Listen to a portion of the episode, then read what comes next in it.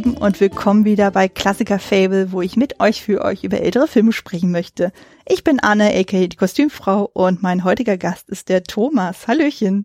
Hallo. Schön, dass du wieder da bist. Wir hatten ja schon mal das Vergnügen gehabt, damals zu Westworld, zusammen sogar mit deinem Kollegen Hendrik. Für alle, die die Folge noch nicht gehört haben sollten, magst du noch mal ein, zwei Worte zu deiner Person sagen, wer du bist, was du machst und woher man dich kennt? Ja, ich bin der Thomas von Schöner Denken. Freut mich sehr, dass ich wieder dabei sein darf. Ähm, vielleicht ganz kurz was zu Schöner Denken. Das ist ein ähm, Podcast ähm, oder ich sag mal ein Internetauftritt, den es seit 2004 schon gibt. Ähm, erst 2008 haben wir angefangen, Podcast zu machen. Und wir sind so ein Ensemble mit ganz unterschiedlichen Leuten, gern auch mit äh, Gästen, ähm, Zwinker, Zwinker, wenn jemand dabei sein möchte.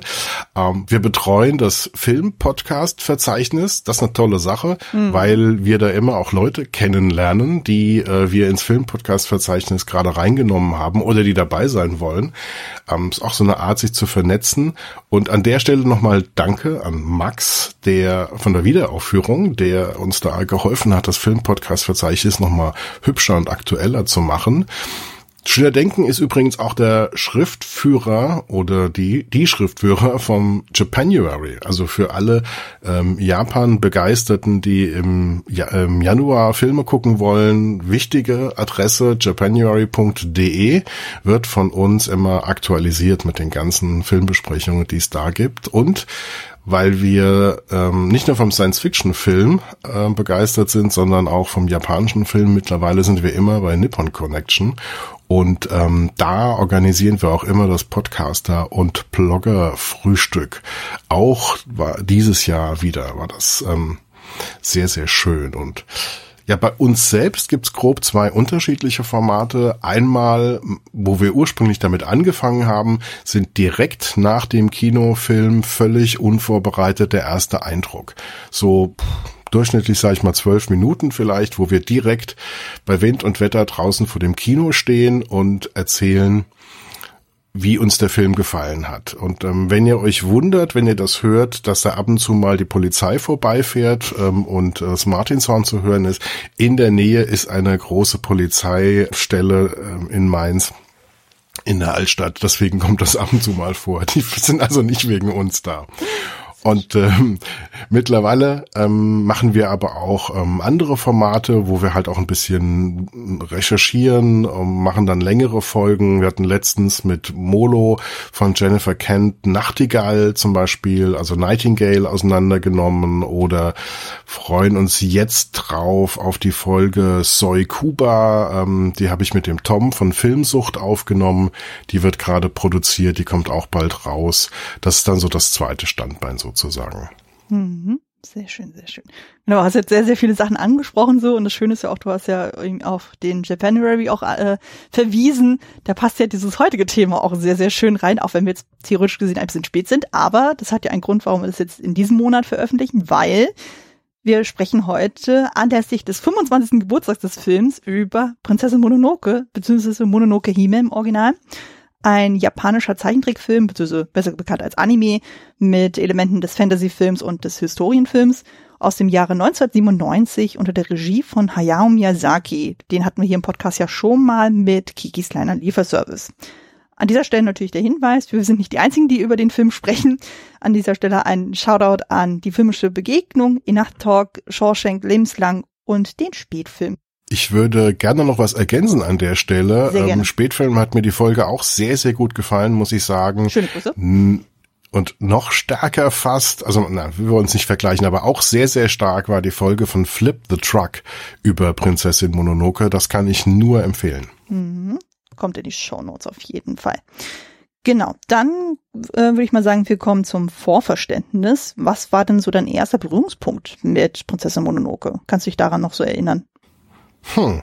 Also, ich habe ja nie Mangas gelesen und ich habe deswegen auch äh, nie den Sprung in die Animes gehabt und bin eigentlich erst, ich glaube, den ersten Anime habe ich geguckt auf Nippon Connection vor zehn Jahren, schon so eher als mittelalter Mann. Also die ganze Sozialisation, die ganz, ganz viele haben, die ist bei mir total ausgefallen und für Ghibli-Filme, ähm, das ging erst vor so zwei Jahren los, als ähm, Johanna bei uns aus dem ähm, Schöner Denken-Team gesagt hat, du musst jetzt Ghibli-Filme gucken und hat mir da den Porco Rosso vorgeführt.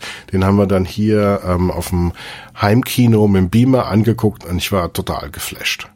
Und ähm, ja, und Mononoke, da haben alle gesagt, das ist der ganz große Hammerfilm, den muss man gucken. Und ich hatte keine Ahnung. Und als der bei dir auf der Liste auftauchte, dachte ich mir, okay, das ist ein Zeichen. Jetzt äh, hebe ich die Hand, jetzt will ich das machen, weil das die perfekte Gelegenheit, um mich mit äh, Mononoke auseinanderzusetzen. Also bislang mh, ist, ich kann grad mal, ich kann mal schauen, welche Filme ich tatsächlich äh, geguckt habe. Nausicaa, Porco Rosso, Ponyo und wie der Wind sich hebt. Oh, da du noch ein paar schöne Perlen noch vor dir. Absolut. Shihiro ist noch nicht geguckt, Totoro, Schloss im Himmel, Kiki ist alles noch am Start. Also wow. ich habe noch viel, auf das ich mich freuen kann, was ich mit großen Augen zum ersten Mal gucke. Oh, sehr schön, sehr schön. okay, das ist ja totaler Kontrast hier.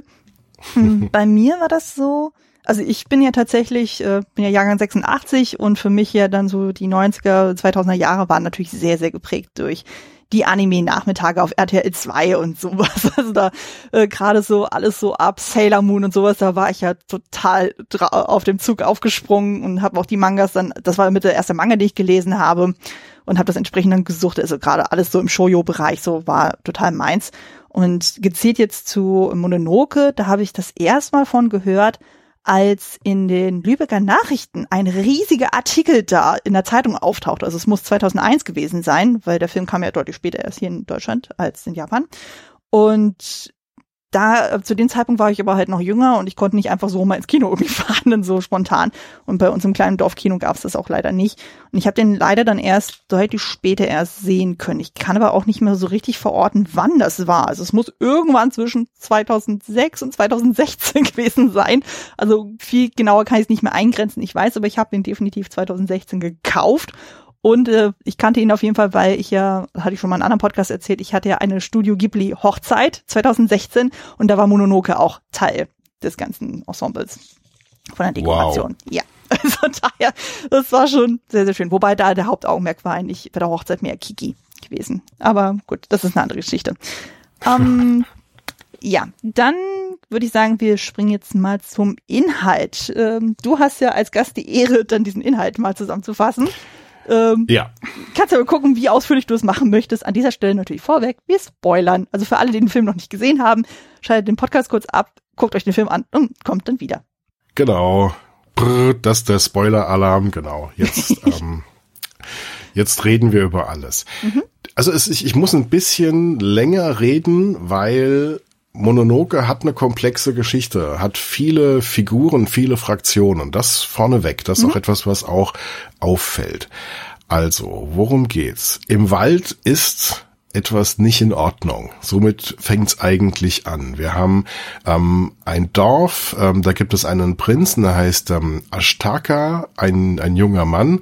Und ähm, dieses Dorf wird bedroht von einem ja, Dämonenmonster. Am Anfang sieht es aus wie ein Maulwurf aus Würmern, also ein Riesenmonster-Maulwurf mit acht Beinen aus ja, Würmern, Schlangen, was auch immer. Ähm, und ähm, das Dorf wird bedroht. Er versucht, ähm, das äh, Tier oder das Monster aufzuhalten.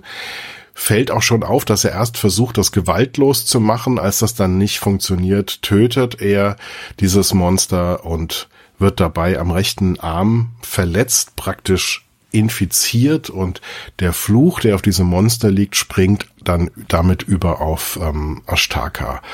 Und Später heißt es auch, der Fluch liegt auf der ganzen Welt. Es ist also auch eine Metapher, nicht nur, nicht nur wörtlich ähm, zu nehmen. Und ähm, für Ashtaka ist jetzt eigentlich das Schicksal besiegelt, er wird sterben, aber er hat die Möglichkeit, zum ähm, Waldgott im Norden zu gehen und äh, da möglicherweise ähm, Hilfe zu bekommen und das macht er dann tatsächlich. Er beginnt seine Heldenreise, trifft dann auf, ähm, also Heldenreise in Anführungszeichen, bevor Molo mich jetzt äh, schlachtet. Also das ist äh, in Anführungszeichen.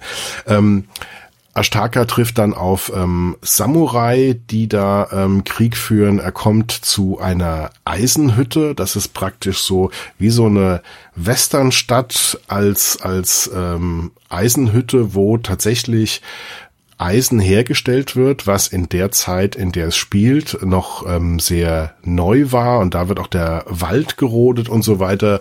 Er stößt auch auf San, ähm, eine junge Frau, die von Wölfen aufgezogen wird und die wird als die Prinzessin der Dämonen bezeichnet und das heißt dann auf Japanisch Mononoke Hime, die Prinzessin der Dämonen. Mhm.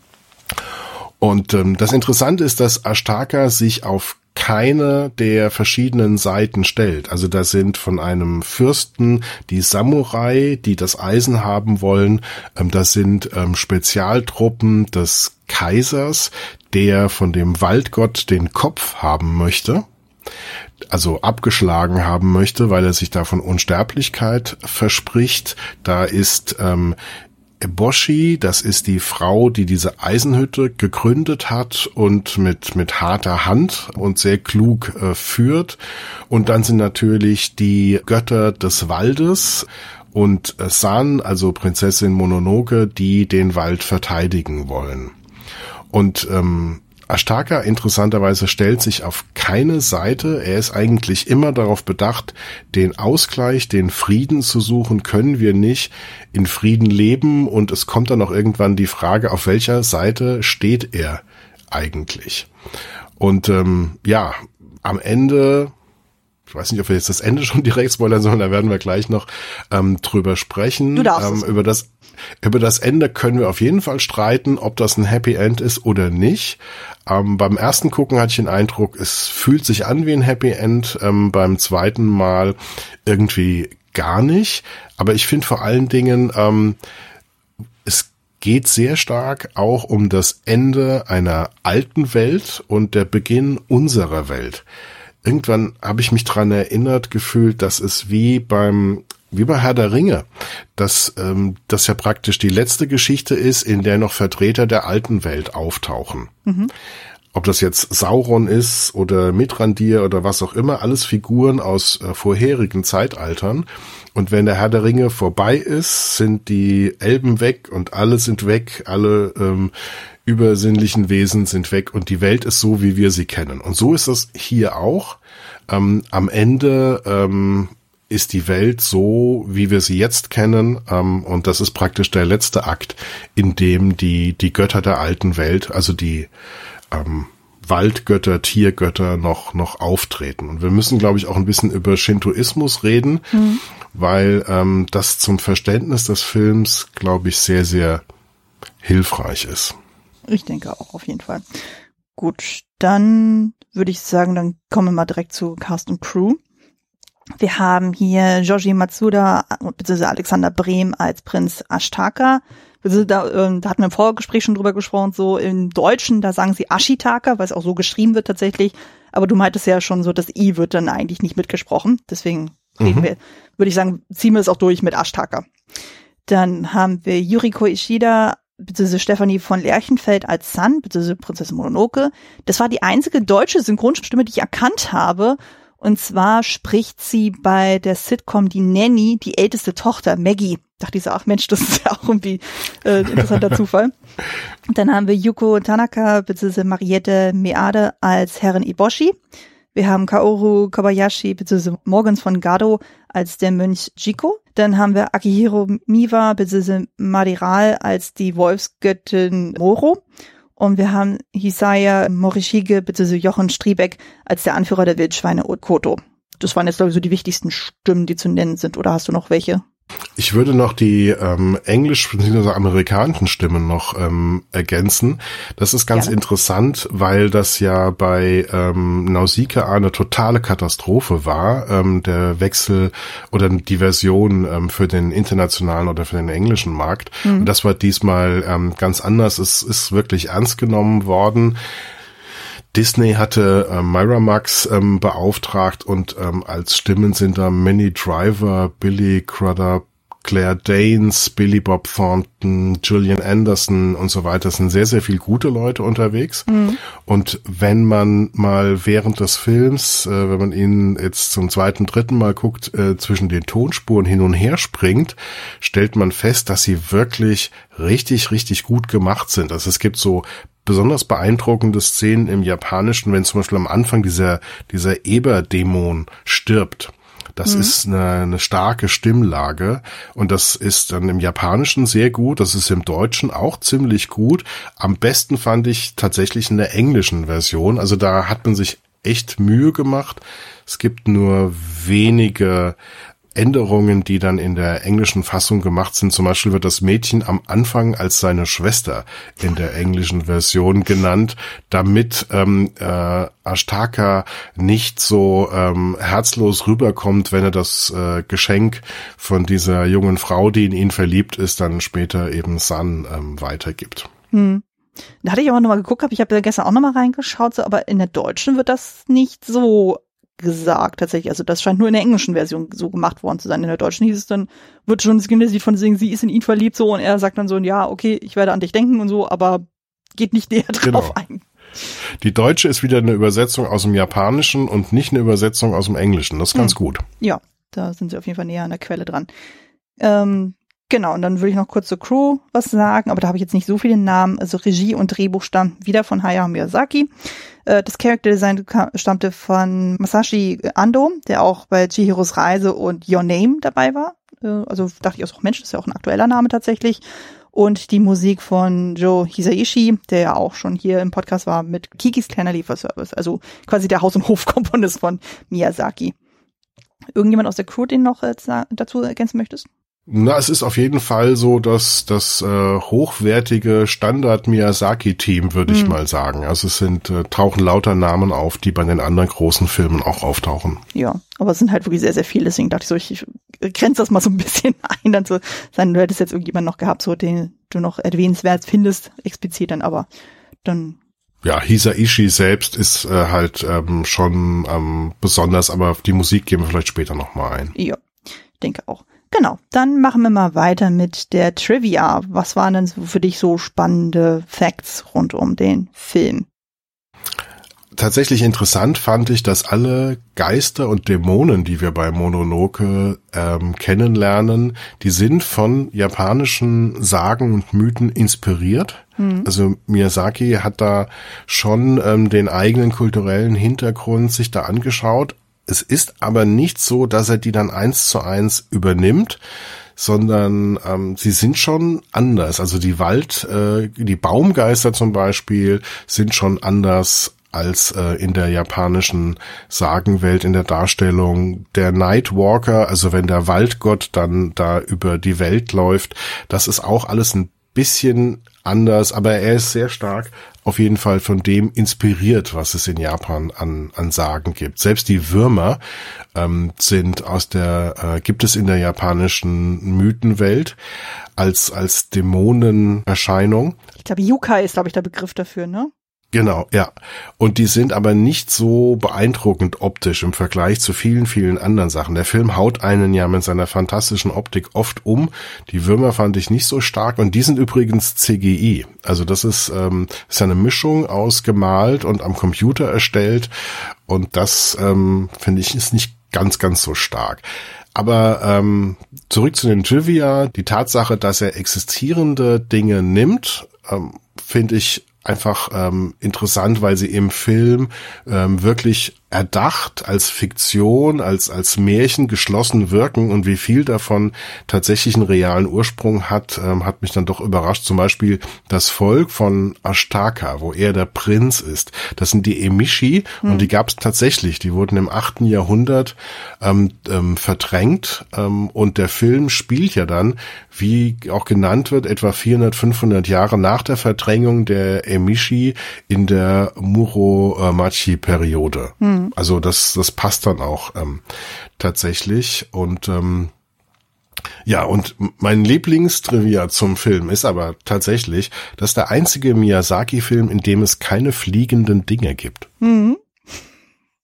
Das fand ich auch sehr überraschend, weil ich dachte, das ist ja eigentlich so das Trademark schlechthin so von ihm so und ausgerechnet da sagt er sich mal so, ne, ich verzichte mal da drauf, hatte ich auch gelesen, das fand ich auch sehr schön. Nichts fliegt, sehr schön, ja. Ja. Und war von wegen so, ja, ich äh, mache jetzt mal diesmal komplett was anderes dann aus Prinzip schon. Ja, also ich fand auch sehr spannend, so was so die ganze Trivia irgendwie betrifft, so und dachte so, hm, okay, was verweise ich denn so?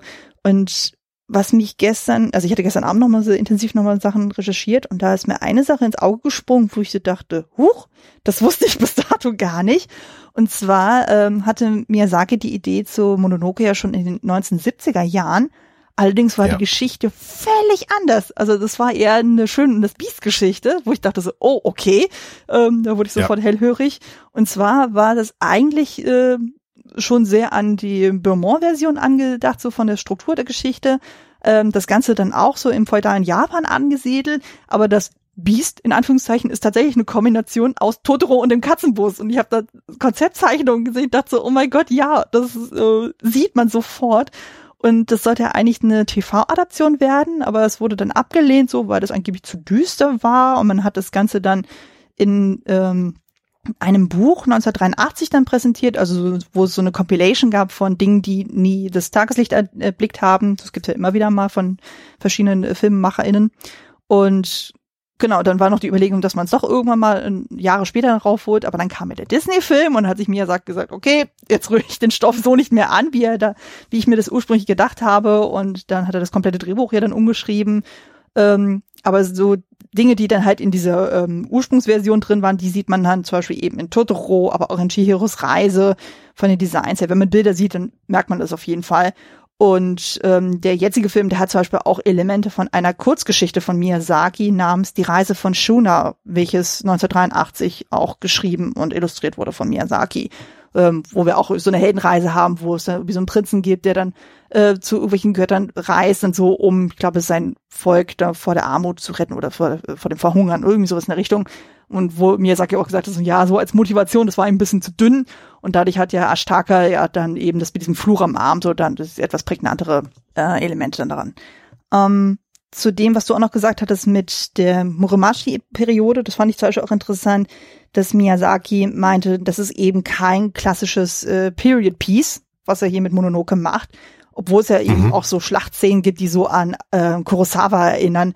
Und er hat ja auch bewusst gesagt, eben so Figuren wie eben Samurais, Fürsten, Bauern, das sind eher so Randfiguren. Also die existieren zwar in dieser Welt so, aber letztendlich äh, spielen die gar nicht, äh, das äh, sind sie gar nicht im, im Fokus, sondern wir haben hier eben die Götter des Waldes und wir haben äh, Minderheiten und so, die präsentiert werden. Also wir haben ja dann eben die Leute, die verflucht sind, die Leute, die als Außenseiter leben und so weiter und so fort. Und es ging Miyazaki vor allem darum, die Atmosphäre Japans zu Zeiten, wo es eben diese dicht bewachsenen Wälder dann auch gab, wiederzugeben. Also das fand ich dann auch interessant. Und auch einfach dieser Aspekt mit dem Krieg und so, das ist da, also er sagt ja auch dann zum Ende, so, so ist es ja kein richtiges Happy End, gerade was diesen Krieg dann auch betrifft. Das fand ich dann auch ja. sehr spannend, also dass er das auch in Fokus gestellt hat. Und ähm, genau, ähm, was ich auch spannend fand, war ja dann auch so dieses mit dem Titel. Also wir hatten ja schon gesagt, so Mononoke Hime ist ja eigentlich Originaltitel. Und es wird in dem Film selber auch nur ein einziges Mal benutzt als Name, nämlich von, äh, von ähm, Lady Eboshi, äh, dem sie Sun ja so adressiert. Aber man denkt sich eigentlich so, naja, eigentlich ist das ja kein Name in dem Sinne, äh, sondern sie heißt ja eigentlich ja Sun, also was ja übersetzt drei bedeutet. Ähm, also sie ist ja quasi das dritte Kind, was ja dann die Wolfsgöttin ja aufgenommen hat, was ja noch irgendwie ein Element ist aus der Ursprungsgeschichte, was ähm, äh, Miyazaki übernommen hat. Und eigentlich mhm. bedeutet ja Mononoke sowas, äh, so wie ich das verstanden habe, so eben so Geist und so, also gerade so Richtung zornig, rachsüchtig. Und dieses Hime, das ist ja eben das japanische Wort für Prinzessin, was ja eben aufgrund der Grammatik ja hinten steht und nicht wie bei uns in der westlichen Kultur vorne. Und man hat sich aber irgendwie dafür entschieden, und so als es dann darum ging, das vom Japanischen ins Englische zu übersetzen, dass man einfach sagt, okay, man übersetzt das nicht einfach, sondern übernimmt das einfach so und sagt dann einfach, das ist Prinzessin Mononoke. Ich meine, ist auch irgendwie ein schöner Titel, aber macht eigentlich de facto nicht so richtig Sinn. Und das fand ich auch witzig dann bezüglich der Übersetzung. Da hatte dann Miyazaki ja auch diverse Anforderungen wie das übersetzt werden soll. Und da stand zum Beispiel auch so von wegen, äh, versucht nicht Mononoke Hime wörtlich zu übersetzen. Das geht nicht. Das ist auch das Prinzip schon. Und da hat er noch so ein paar andere ähm, Anführungen gemacht, so von wegen, ja, ähm, genau, es ist Voice Acting, hat er äh, vorgehoben, so das soll sehr, sehr gut sein. Also da sollte man wirklich immer schauen, so dass man gute Leute castet. Und auch so Sachen wie, ja, auch wenn die Waffen, die in diesem Film benutzt werden, auch wenn die aussehen wie Gewehre, es sind keine Gewehre. Übersetzt das nicht mit Gewehre. Ausrufezeichen, Ausrufezeichen, Ausrufezeichen. Das fand ich auch irgendwie witzig. Und auch so Sachen von wegen, von der Sprache her, von wegen so, ja, also, dass er dann äh, Lady Eboschen äh, einen völlig anderen Sprachstil hat, als eben die Leute, die sie ja dann quasi beschützen in ihrer Eisenstadt, sozusagen, dass man das sprachlich irgendwie abhebt und so. Das fand ich auf jeden Fall sehr interessant noch. Und ähm, das hat man, glaube ich, auch noch gar nicht erwähnt. Die englische Übersetzung äh, stammt von Neil Gaiman, den man heutzutage erkennt durch Sachen wie American Gods und The Sandman und Coraline, also er hat ja relativ viel auch gemacht und ursprünglich sollte es äh, Tarantino machen, aber der hat ja gesagt, so nee, mache ich nicht und deswegen hat er auf Gaiman äh, verwiesen. Und ähm, ja. das fand ich auch interessant wiederum, dass ähm, Gaiman ja bei der Übersetzung ja auch diverse Sachen ein bisschen vereinfacht hat, weil manches dann einfach aufgrund des kulturellen Backgrounds für die Amerikaner nicht so eindeutig ist. Also gewisse Begriffe wie äh, Jibashiri oder Shishigami wurden dann eben zum Beispiel in Söldner und Waldgeist einfach umgewandelt, weil das dann einfach für das amerikanische Publikum greifbarer ist, was ja auch irgendwie Sinn macht, finde ich. Also wenn man ja, das ja, wenn man das Hintergrundwissen einfach nicht mitbringt, sozusagen, dann kann man die Sachen nicht zuordnen, wenn da irgendwie sagt, so, oh, guck mal, ein Yukai, denken sie auch so, was ist ein Yukai? zum Beispiel dann. Von daher, das macht dann irgendwie auch Sinn. Absolut. Also das kann ich auch nachvollziehen. Ich habe ähm, einmal geguckt, völlig ohne irgendwelches Vorwissen, ohne Vorbereitung. Mhm. Dann habe ich mich schlau gemacht, dann habe ich es nochmal geguckt und ähm, der Film wirkt total anders. Also dass man da sagt, ich, ich muss mit einem Publikum rechnen, das natürlich nicht vorher sich ein paar Tage damit beschäftigt hat, mhm. dann ähm, muss das auch auf eine verständliche Ebene gebracht werden. Wobei auch nach der Fassung von, von Neil Gaiman, die er, sagen wir mal, sehr behutsam ähm, und mit sehr viel Respekt ähm, da ähm, übersetzt und bearbeitet hat, sind danach aber auch noch andere Änderungen gemacht worden, mhm. die nicht aus der Feder von Neil Gaiman stammen. Aber insgesamt hat man sich zurückgehalten und ähm, das, also es wird hier auf einem Niveau, ähm, wird hier äh, über Änderungen, ähm, kann man hier beobachten, das ist ein ganz anderes Niveau als ähm, bei dem Nausicaa. Mhm. Ähm, da wurde es irgendwie auf, ich weiß nicht, 60, 70 Minuten verstümmelt und da ist äh, von dem Film nichts mehr übrig geblieben. Ist eine absolute Katastrophe. Mhm. Ich glaube, man kriegt diese verstümmelte Horrorfassung aus dem aus, aus Amerika von von ähm, Nausicaa, die kriegt man gar nicht mehr oder nur sehr schwer. Hm. Die ist auf jeden Fall eine totale Katastrophe und das deswegen ist ähm, Miyazaki ein total gebranntes Kind.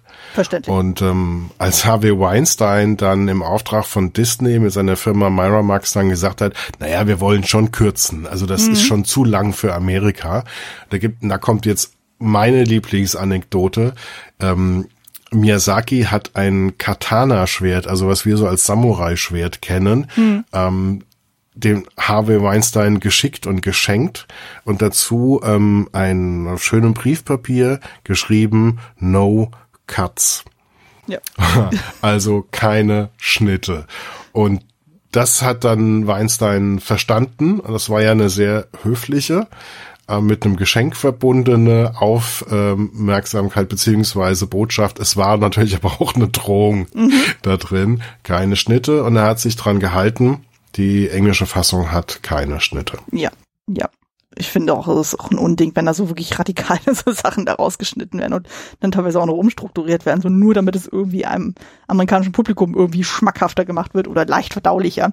Also so. Das ist, das ist bei Nausicaa ist eine Katastrophe. Es ist ja. wirklich schlimm. Ja. Also, da kann ich auf jeden Fall verstehen, dass Miyazaki da äh, wirklich jahrelang äh, gesagt hat, so, nee, ich schicke nichts mehr ins Ausland, sie machen nur meine Werke kaputt. Also, das kann ich sehr, sehr gut verstehen. Ähm, ja. Genau, dann machen wir mal weiter mit dem Release des Films. Der Film hatte am 12. Juli 1997 Premiere in Japan. In Deutschland kam er dann am 12. Februar 98 dann in die Kinos, beziehungsweise da hatte er die Premiere bei der Berlinale. Und dann einige Zeit später, am 19. April 2001, kam er dann in die deutschen Kinos. Das war wahrscheinlich das Zeitfenster, wo ich das in den Lübecker Nachrichten auch gelesen habe. Genau, das Einspielergebnis lag bei 18,65 Milliarden Yen Im Vergleich dazu, das Budget lag bei 2,4 Milliarden Yen, also man kann sich ja ausrechnen, das war wirklich enorm erfolgreich. Und die Kritiken waren herausragend gut. Also die haben sich ja wirklich überschlagen und so. Also gerade so der visuelle Stil und einfach diese sehr ernsten, erwachsenen Themen wurden sehr, sehr gelobt. Also gerade auch im Kontrast zu Filmen, die Miyazaki ja vorher gemacht hat. Also eben Totoro, Kiki. Das war ja schon eher wieder leichte Kost und man merkte dann schon so, danach kam ja dann Poco Rosso und jetzt eben Mononoke. Das äh, hob auf einmal das Niveau wieder total an. Und äh, wurde auch entsprechend dann bei den Awards dann sehr äh, gefeiert. Also es gab ja dann die Japanese Academy Awards und so. Das war dann das erste Mal, dass dann äh, so ein Anime dann als bester Film ausgezeichnet wurde. Und er hat auch noch einen Sonderpreis bekommen für das Titellied von Yoshikazu Mira. Und es gab dann eben auch mehrere Auszeichnungen und Nominierungen für bester Film, beziehungsweise Animationsfilm, beste Regie und war dann auch teilweise so äh, Fanliebling überhaupt. Und äh, 1997 war eben auch Mononoke der erfolgreichste japanische Film aller Zeiten. Also das, der hatte echt ein Standing auch. Und ich glaube, er wurde dann nur noch durch Titanic dann irgendwie abgelöst, so wie ich das verstanden hatte. Der war genau, es war dann auch der erfolgreichste japanische Film bis ins vergangene Jahr, 2021 ist mhm. erst ein japanischer ähm, Film noch erfolgreicher gewesen. Mhm. Das hat also, also Titanic ist ja kein japanischer Film, aber ja. das war dann, Titanic war der einzige Film, der in Japan gezeigt wurde, hm. der erfolgreicher ähm, war als Mononoke. Hm. Aber es hat jetzt wirklich, mir ist jetzt der, der fällt jetzt der Titel nicht ein von diesem neuen Film, der dieses Jahr rausgekommen ist, der auch eine Manga-Verfilmung ist. Das ist, Michael wüsste das jetzt, aber mir fällt das jetzt nicht ich ein. Ich weiß es jetzt spontan auch nicht. Auf jeden Fall hat es bis 2021 ähm, gehalten. Ja. ja. Über 13 Millionen Zuschauer, das ist schon Wahnsinn. In Deutschland waren das nur 70.000, weil mhm. es natürlich wieder, ähm, es ist in Deutschland ist man total damit überfordert, ein Anime, der komplex ist und der für Erwachsene interessant ist, der auch explizit ist. Den kannst du auch einem unter 13-Jährigen, solltest du das auch nicht zeigen. Also da, da werden Köpfe abgeschlagen und Aha. alles. Also da es ist schon, es ist nicht nur gruselig, es ist auch explizit. Ja. Und dafür gibt es ähm, überhaupt keine Fantasie, wie man das in Deutschland vermarkten könnte. Also damals auf jeden Fall nicht. Mhm. Und ähm, während das in, in Japan natürlich äh, überhaupt gar kein Problem ist, dass ein Anime auch auf jeden Fall auch ein erwachsenes Publikum ansprechen kann. Ja, hier so generell Deutschland Anime, das ist ja immer sehr, sehr stiefmütterlich, was man so mitkriegt. Also das äh, Finde ich auch mal ein bisschen schräg, dass dann teilweise Animes dann immer nur so ein, vielleicht maximal zwei Wochen in Kinos dann gezeigt werden. Warum auch immer, aber gut. Ähm, spannend fand ich dann auch eben so, eigentlich war ja geplant, dass Miyazaki sich nach diesem Film zur Ruhe setzt, dann so, um dann quasi jüngeren KünstlerInnen dann Platz zu machen. Aber dann war ja der Film halt eben so richtig, richtig krass erfolgreich und ähm, danach kam er ja dann mehrmals zurück. Also direkt danach kam ja dann Shihiros Reise und wir wissen ja, wie die Reise weiterging. Dann kamen ja noch die anderen Filme, wie eben das Wandelnde Schloss und wir hatten noch Ponyo und jetzt wieder Winzig und jetzt aktuell arbeitet er immer noch wieder an einem Film. Mal gucken, wann der Final dann fertig wird. Und es wird ja auch eine Buchadaption, so wie ich es verstanden habe.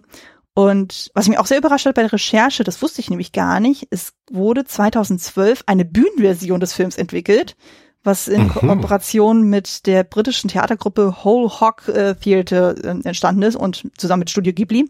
Und das Ganze haben die dann so konzipiert, dass es so ein bisschen aussieht wie bei König der Löwen, also dass sie mit so riesengroßen Puppen dann gearbeitet haben, die sie aus recycelten Pat äh, Material dann irgendwie gebastelt haben. Also es sieht super abgefahren aus. Also es gibt leider nur so Bilder, aber keine Videos. Das finde ich sehr, sehr schade.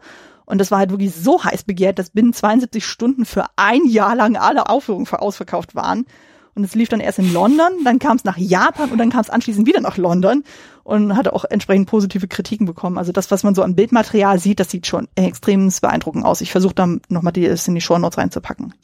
Und genau, es ist durchaus möglich, dass der Film hier diverse Einflüsse hatte auf popkulturelle Geschichten, unter anderem, also das ist jetzt nicht offiziell bestätigt, aber das fällt einem noch schon auf, wenn man sich zum Beispiel das jüngste Legend of Zelda Spiel anguckt, Breath of the Wild beziehungsweise jetzt die kommende Fortsetzung, dass da sehr, sehr viele Elemente drin sind, die doch sehr an Mononoke erinnern. Also das Outfit von Link, dann das Reittier, dann einfach dieses Open-World-Ding, dann diese Aussichtstürme, was man hier bei Mononoke auch sieht. Im zweiten Teil kommt anscheinend jetzt ein Story-Element dazu, was einen verfluchten Arm betrifft, wo ich auch so dachte, mhm, mhm, ein Schelm, der böse dabei denkt. Also, ja. daher, also es lässt sich nicht so ganz von der Hand weisen. Ich glaube, dass sowohl Nausicaa als auch Mononoke ähm, zwei Filme sind, die massiv Einfluss genommen haben auf Regisseure, also den, den, also die, den Einfluss auf Avatar zum Beispiel, mhm. den kann man auch nicht übersehen. Also das hat da, Cameron, glaube ich, sogar mal bestätigt, hatte ich gelesen. Ja, ja. Und da, das ist schon, das ist schon nicht ohne Folgen geblieben, sag ich mal. Es ist auch, es ist ja schon sehr visionär und es bringt eben ganz, ganz viele Elemente. George Lucas hat ja auch zugegeben, dass er ganz viel aus der japanischen Kultur genommen hat, bis hin zu dem Begriff der Jedi. Mhm. Das ist ja der Jedi Geiki, also die, die Ritterfilme, da hat er ja den, mhm. den Begriff her und ähm, bis hin in die, die Maske von Darth Vader, die ja von Samurai-Helmen ähm, inspiriert ist und so weiter. Also die japanische Kultur ist da schon immer wieder als Quelle genutzt worden, auch vor allen Dingen, weil man ja dann auch ähm, nicht ertappt worden ist, mhm. weil die die meisten Zuschauer die die äh, japanischen Ursprünge nicht erkannt haben und ähm, deswegen das dann den Regisseuren dann zugute gehalten haben. Mhm. Insofern ja ist das ja auch ganz dankbar. Das stimmt natürlich. Genau, und in der heutigen äh, Rezeption ist es so, bei Letterbox hat der Film eine Wertung von 4,3 von 5 Sternen und bei der IMDb eine 8,4 von 10, also schon extrem, extrem gut. Genau. Ja. Dann machen wir mal weiter mit dem persönlichen Eindruck. Wie stehen wir denn zu dem Film? Du hast es ja schon vorhin angesprochen, also du hast den Film ja quasi ein bisschen jetzt für den Podcast ja auch dann geschaut. Dann, äh, ja. was war jetzt so dein Eindruck? Also der erste Eindruck, ich habe ihn auf dem Fernsehbildschirm geguckt, ähm, als, als erster Durchlauf sozusagen und ich war auch krank und ähm, irgendwie war mir das alles boah, es kam mir sehr kompliziert vor. Dann wurde auch irgendwie viel geredet, hatte ich den Eindruck. Dann wurde wieder viel gekämpft und da muss man sehr aufpassen, welche Fraktion kämpft da jetzt eigentlich gegen wen und was sind das jetzt wieder für Leute und so weiter. Also wenn man da müde und krank ist und das auf dem Fernsehbildschirm sieht, dann ist das ein bisschen verwirrend und ähm, ist gar nicht so beeindruckend, wie die äh, verschiedenen Empfehlungen das einem nahelegen. Und ähm, die weiteren Male habe ich es aber dann auf dem Beamer auf der Wohnzimmerwand geguckt mit äh, guten Kopfhörern und schön laut, damit ich dann auch richtig die Musik von Hisaishi genießen kann und ähm, dann dann fängt man schon an zu schweben. Also dann fliegt man dann halt da auch mit. Also der, der Zuschauer fliegt, wenn auch sonst in dem Film nichts fliegt. Aber mhm. diese, diese fantastischen Landschaften und dieser Detailreichtum und ja, also es ist auch viel emotionale Wucht auch am Start und die Figuren kommen auch anders rüber. Also ich fand zum Beispiel ähm, Ashtaki am Anfang ja so ein 0815 Held. Wenn man sich das aber dann genau anschaut, wie konsequent der seiner Linie ähm, treu bleibt, eben immer zu versuchen, dass wir nicht übereinander herfallen, ähm, desto interessanter ähm, wurde der eigentlich. Also beim zweiten und dann bei allen weiteren ähm, Anschauen war ich dann doch sehr begeistert. Hm. Ja, kann ich gut nachempfinden. So, also für mich war es dann auch so, als ich den das erste Mal gesehen hatte. Also wie gesagt, ich konnte es nicht mehr so richtig datlich ver äh, verorten, so wann ich den gesehen hatte, aber der der Impact war auf jeden Fall noch sehr äh, präsent. Also hatte auch das Gefühl, also, wie was ich ja schon erzählt hatte, so vorhin bei den ersten äh, Eindrücken, äh, dass ich ja dann sehr durch diese RTL 2 Nachmittage dann geprägt war und das, was dann so im äh, Nachmittagsprogramm lief, also eben mit Sailor Moon und Lady Oscar und das und jenes und so, das hat man ja schon ein gewisses Bild von Anime und sowas. Und so dieses extrem anspruchsvolle, was wir hier jetzt auf einmal sehen, das ist ja ein totaler Bruch dann so mit dem, was man vorher so als Kind dann wahrgenommen hat. Und man merkt das ja auch total, das ist kein Kinderfilm. Auf gar keinen Fall. Also das sollte man nicht mit kleinen Kindern gucken. Und ich war dann auch überrascht und so, wie komplex dann doch teilweise dann das alles aufgebaut ist. Also gerade so dieses, wir haben keine klare Trennung von Gut und Böse. Also wir haben so diese sehr, sehr, sehr heftigen Grauschattierungen. Ashtaka ist jetzt auch kein so klassischer Held, so wie man das normalerweise kennt. Also eben auch durch diese sehr zurückhaltende Art, so, so dieses melancholische auch, so wo Miyazaki auch sagte, so das hat sehr viel auch mit ihm zu tun anscheinend. Und auch jetzt äh, Sun sozusagen ist jetzt auch nicht so die, ich sag jetzt mal so die Disney-Prinzessin, sondern die hat ja auch so ihre Seiten. Und selbst eine Herren Iboshi, also denkt man sich erstmal so, okay, das ist unsere äh, Bösewichtin. Aber irgendwie hat sie ja auch irgendwie gute Gründe, warum sie was tut, was sie tut. Und es ist einfach schon sehr anspruchsvoll, was wir hier dargeboten kriegen und auch einfach so, was du schon sagtest, so dieses Detailreichtum, so was wir hier an Bildern haben, an der Musik und so und die Ideenreichtum. Ich meine, klar, das sind sehr viele Elemente, die Miyazaki aus der Mythologie übernommen hatte, aber trotzdem äh, hat es dann irgendwie was Eigenes. Es hat aber seine Handschrift und es hat seine Themen, dann so, die er auch in anderen Filmen ja schon gezeigt hat. Wir hatten ja schon mehrfach Nausicaa angesprochen, wo wir auch schon sehr viel diesen äh, dieses Thema haben von wegen Mensch gegen Natur und ähnlichen. Also weiß noch so, das war auf jeden Fall für mich sehr, sehr prägend, so was auch den weiteren Konsum von Miyazakis Filmen auch betrifft. Absolut. Es ist auch die Details, ich will ein Beispiel für Details nennen. Die Baumkobolde, die sogenannten Kodama, die sind so kleine weiße Figuren, so kleine weiße Männchen, die hm. so auftauchen, wieder verschwinden, die so komische Gesichter haben und dann drehen sich diese Gesichter und diese Köpfe und fangen an zu klackern, wie so kleine Holztrommeln. Mhm. Und dann fangen dann Tausende von denen an, ihre Gesichter zu drehen und fangen dann an, so wie Holztrommeln zu klackern. Das ist gleichzeitig niedlich und gruselig. Mhm. Und das ist so, so eins dieser vielen, vielen hundert Details wo man dann beim Zuschauen den Kiefer dann gar nicht mehr äh, wieder zurückkriegt. Also ist schon super beeindruckend. Ja, auch einfach die ganzen Naturdarstellungen, also allein die ganzen Wälder und du siehst da irgendwie gefühlt jedes einzelne Blatt da gezeichnet und denke so, oh mein Gott, also äh, was war, ich weiß nicht mehr, wie war es, die haben irgendwie mit 144.000 Bildern irgendwie gearbeitet oder sowas, also so völlig abgefahren, so was man sich so vorstellt, also und vor allem alles auch noch so handgezeichnet. Es sind zwar so ein paar CGI-Elemente da drin, das hattest du ja auch schon angesprochen, so, aber das hält sich wirklich sehr, mhm. sehr in Grenzen. Also es ist einfach irgendwie ein totaler Kontrast zu dem, was wir heutzutage noch konsumieren, so wo ja gefühlt eigentlich fast nichts mehr handgezeichnet ist oder nicht mehr so 2D-Animation. Ähm, ich habe aber das Gefühl, das kommt jetzt langsam doch wieder ein bisschen wieder zurück, dass man das versucht ein bisschen zu kombinieren, aber das ist schon hier extrem anspruchsvoll, was da Miyazaki auch da gezaubert hat, wo er auch meint, so der hat da seine MitarbeiterInnen schon ziemlich gefordert und äh, ja. ziemlich ausgereizt Aber dann aber da er ja dachte, es sei sein letzter Film, hat mhm. er auch tatsächlich ganz, ganz viele Frames selbst gezeichnet. Also mhm. vieles von dem, was wir sehen, ist tatsächlich real aus der Hand ähm, von Miyazaki gezeichnet. Das hat er später tatsächlich nicht mehr mhm. gemacht. Ich glaube, ähm, irgendjemand hat mal geschrieben, sind 80.000 von den Frames sind genau. von ihm selbst. Das ist schon Wahnsinn. Also da hat er sehr, sehr viel investiert und seinen wirklich seinen Stempel dann auch ähm, hinterlassen. Hm, auf jeden Fall. Genau, damit können wir auch schon ein bisschen jetzt zu Sti äh, Inhalt und Stilmittel dann irgendwie übergehen. So, was sind jetzt für dich eigentlich so die zentralsten Themen, die dieser Film verhandelt? Kannst du da irgendwie so einen Finger drauflegen? Also eins hatte ich ja schon gesagt, das ist das Ende der alten Welt und der Beginn unserer Welt. Mhm. Und ähm, ich glaube, man muss auch im Kopf haben, dass Japan äh, eine shintoistische Kultur hat. Das heißt, die Welt ist belebt für mhm. äh, die japanische Kultur. Und die Natur ist im Shintoismus gleichwertig. Also alles, was an Erscheinungen in der Natur existiert, das sind alles Kami, also Götter, mhm. Geister, mhm. Dämonen. Die sind auch nicht gut oder, oder schlecht. Das ist keine Kategorie, mit der da dran gegangen wird. Die Wälder werden oft als heilig betrachtet. Manchmal ist es sogar verboten, die Wälder zu betreten. Mhm.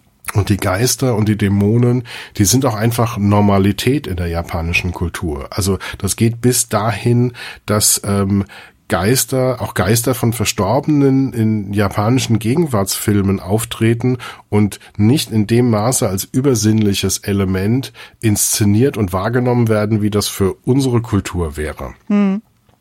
Und ich habe so steile These, der Shintoismus ist in den 80er Jahren, in denen Japan wirtschaftlich super erfolgreich war und reich wurde und einen Riesenboom hatte, ähm, das war praktisch eine anti-shintoistische Phase.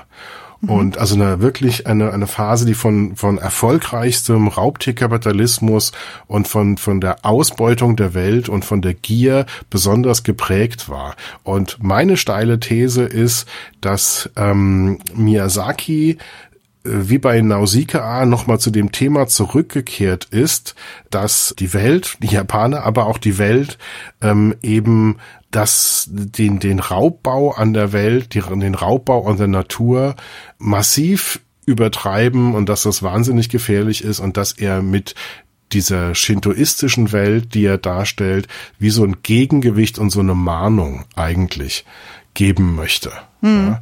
Es gibt ein Zitat von äh, Miyazaki, es kann kein Happy End im Kampf zwischen Göttern und Menschen geben, aber selbst inmitten von Hass und Mord gibt es Dinge, für die es sich zu leben lohnt. Also typischer mhm. Miyazaki und der Kampf zwischen Göttern und Menschen ist aber eigentlich der Kampf zwischen der Schöpfung, zwischen der Natur und ähm, den Menschen und uns, ja. Mhm.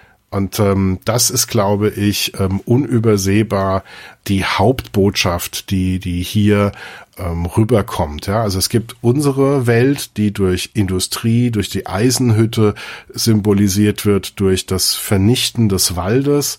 Und ähm, das spielt eben eine große Rolle.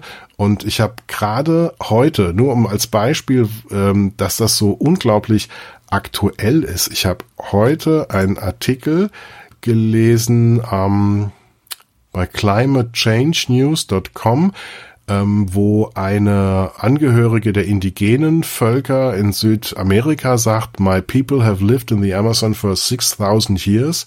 You need to listen to us. Und sie erklärt eben, dass das diese Welt ähm, erhalten werden muss und dass wir diese Welt nicht einfach nur als Ressource und als, als Ausbeutungselement wie unsere christlich-westliche Kultur macht euch die Erde untertan, das nahelegt, ja. Mhm. Und ich dachte, das ist im Grunde genau das, ähm, worum es ähm, Miyazaki hier bei Mononoke geht.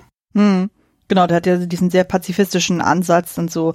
Also es geht ja auch wirklich, was du schon sagst, so ganz viel um diesen das Thema Schutz oder Zerstörung der Natur auch und das dann teilweise so extrem dann geht, so dass man sagt, okay, man hat dann irgendwie diese Ziele vor Augen so und nimmt sogar den Tod dafür in Kauf und so sowohl auf der einen Seite als auf der anderen Seite. Also im Grunde haben wir ja beide Parteien. Wir haben ja eben die Menschen, also gerade so die Eisenstadt, wir haben den Fürsten, wir haben den Kaiser, die dann halt dann so auf Profit aus sind und wir haben dann aber die ganzen Waldgötter, also wir haben dann eben äh, Moro, also die Wolfsgöttin, wir haben Okoto, wir haben den Waldgott selber, also diesen Hirschkopfartigen Gott dann und da haben wir dann wirklich diese beiden Extremen, die so aufeinander prallen sozusagen und äh, Ashtaka wirkt ja irgendwie so dazwischen und so wie so ein äh, neutraler Punkt, wo man auch fragt, also okay, welchen Standpunkt kann er am ehesten noch vertreten, weil irgendwie haben ja beide Parteien ja irgendwie schon fast wieder nachvollziehbare Gründe, warum sie so agieren, wie sie agieren. Das fand ich ja auch irgendwie sehr, sehr spannend.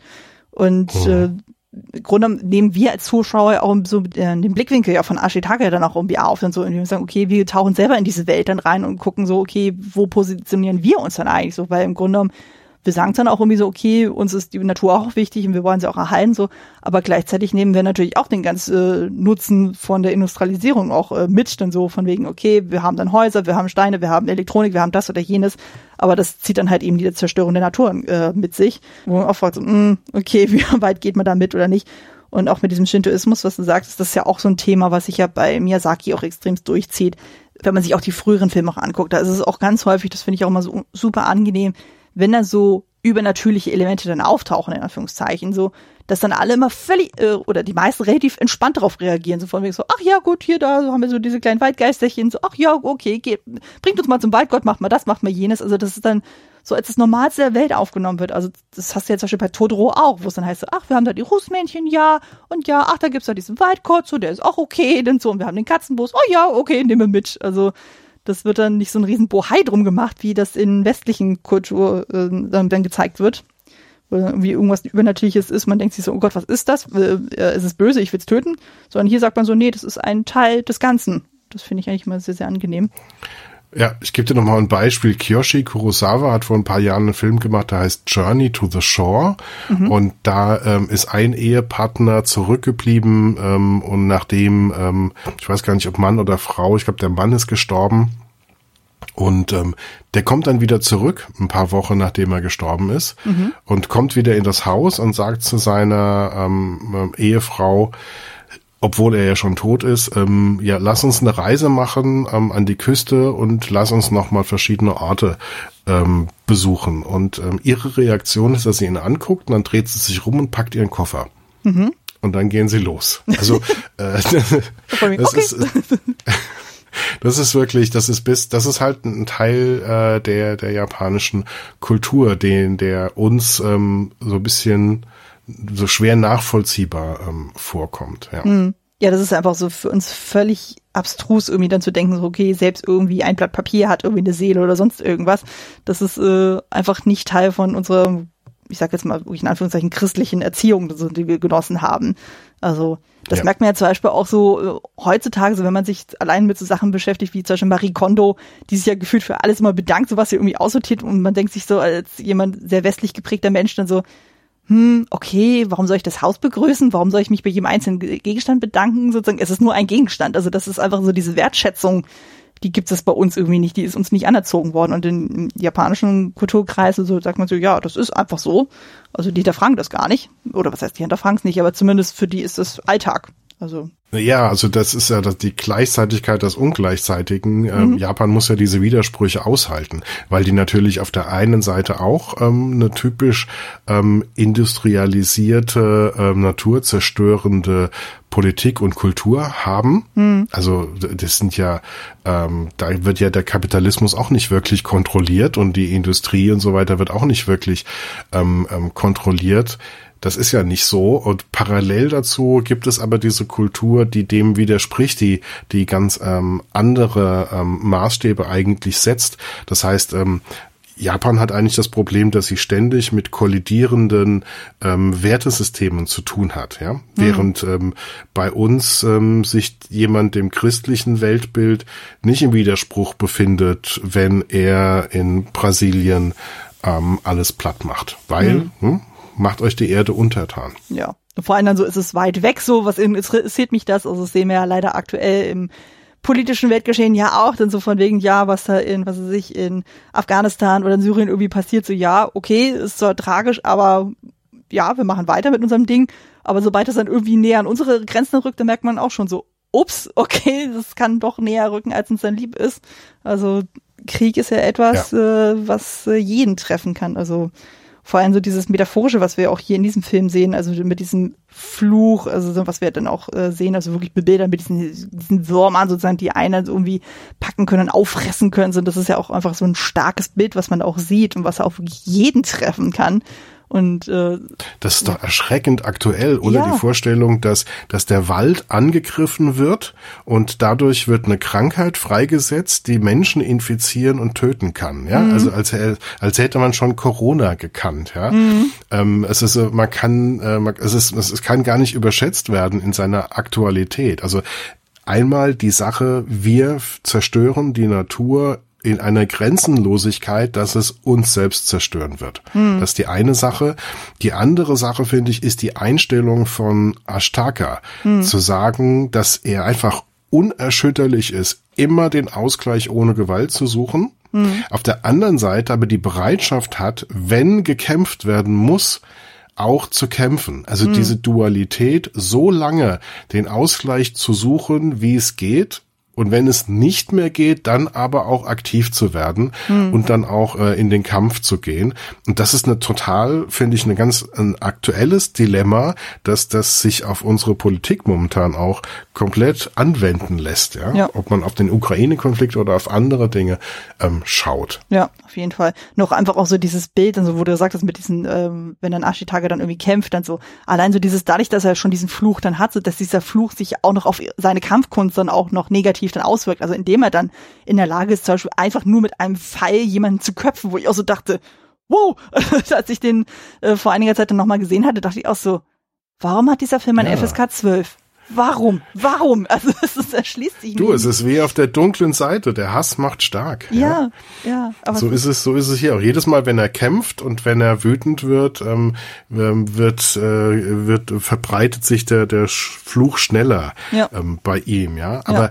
er versucht immer den Blick ohne Hass. Diese Formulierung kommt mehrfach im Film, mhm. dass er den unvoreingenommenen Blick ohne Hass hat was äh, Lady Eboshi dann ähm, auch ein bisschen, ähm, ja, nicht so wirklich ernst nehmen möchte hm. und ihn da glaube ich auch mal einmal auslacht dafür. Ja.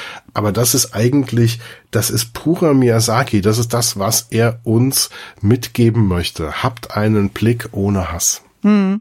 Ja, vor allem dann sich äh, auch für die richtige Seite zu entscheiden. Das haben wir ja dann schon im Vorgänger zu Poco Rosso ja auch so, wo er dieses schöne Zitat kommt, so lieber ein Schwein sein als ein Faschist. Also schöner geht's Absolut. eigentlich gar nicht. Also das haben wir hier quasi dann auch dann so, dass man sagt so, nee, ich, ich schlag mich nicht auf die Seite der Gewalt und so und ähm, also ich meine, selbst dann so bei den Wildschweinen, bei den Wölfen versucht er ja auch so dann für Frieden zu plädieren, indem er sagt so, hey, ihr, das macht keinen Sinn, lasst es bitte und gerade so die Wildschweine, die ja wirklich schon so krass von Hass zerfressen sind, die ja sagen so, okay, wir ziehen jetzt in die Schlacht, wir sammeln jetzt alle Wildschweine zusammen so und greifen die Menschen jetzt an, so selbst wenn wir alle draufgehen, ist es egal, wir setzen uns für den Wald ein, wo du auch denkst, okay, das ist jetzt wirklich sehr zerstörerisch dann auch, so wie die dann auf die Leute zugehen und äh, wie man ja leider dann auch an Bildern sieht, sozusagen, die, es geht nicht gut aus für sie.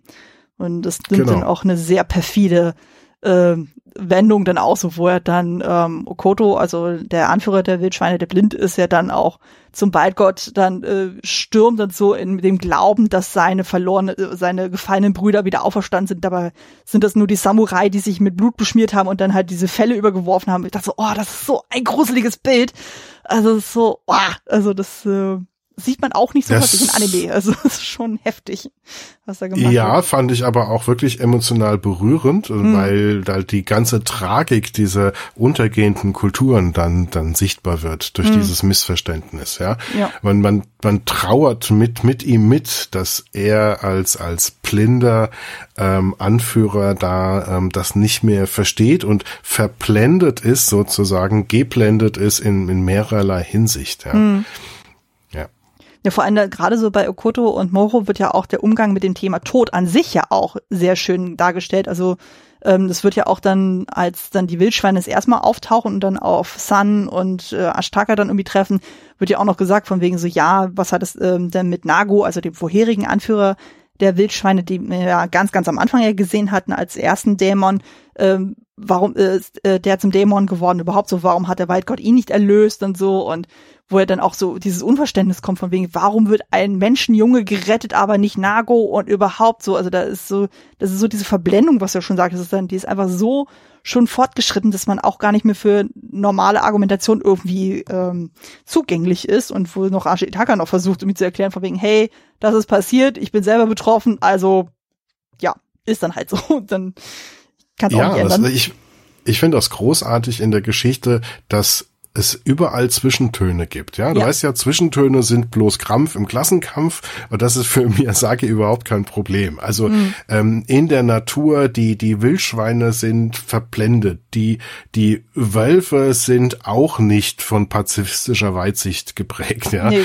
ähm, und, und äh, die Affen sagen, gib uns den Mensch, wir wir wollen ihn essen, damit wir so stark werden wie er. Ich dachte mir so, wow, gruselig. Ja. Und das ist übrigens optisch optisch auch so ein Detail. Das ist wie in so einer Art nächtlichem Gegenlicht aufgenommen und du siehst mhm. praktisch nur grau vor schwarz die Umrisse in der Nacht von diesen Affen mhm. und die Augen sind rot. Ja, so ein starker. Und sonst nicht, das ist absolut furchteinflößend, dann sagen sie, gib uns den Jungen, wir hm. essen ihn, wir wollen ihn essen, um so stark werden. Hm.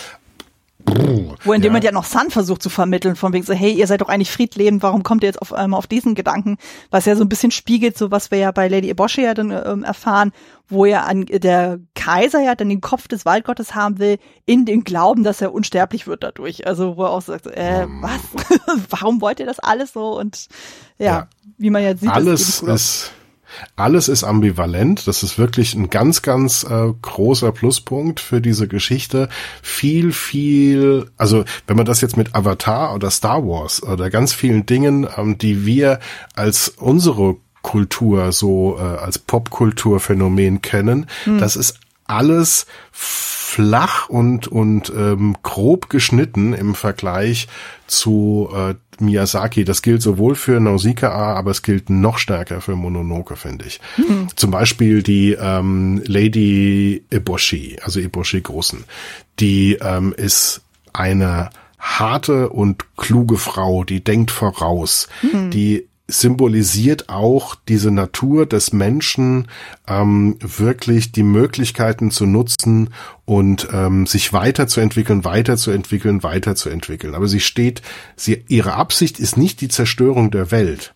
aber ihr Handeln wird am Ende des Tages, wenn es nicht kontrolliert und, und eingeschränkt wird, wird es das ähm, verursachen. Ja, das heißt, mhm was du gesagt hast, ja. Der erste Moment ist, wir denken, das ist die Bösewichtin, ja. Jetzt wissen wir, äh, gegen wen wir zu sein haben. Ja, Pustekuchen, weil sie hat ganz viele Frauen in ihrer Stadt, die hat sie alle aus Bordellen geholt, wo sie misshandelt worden sind. Hm. Das ist, ähm, finde ich, 1998 ähm, jetzt auch keine, ähm, kein, kein Standardgedanke ähm, für so eine Geschichte.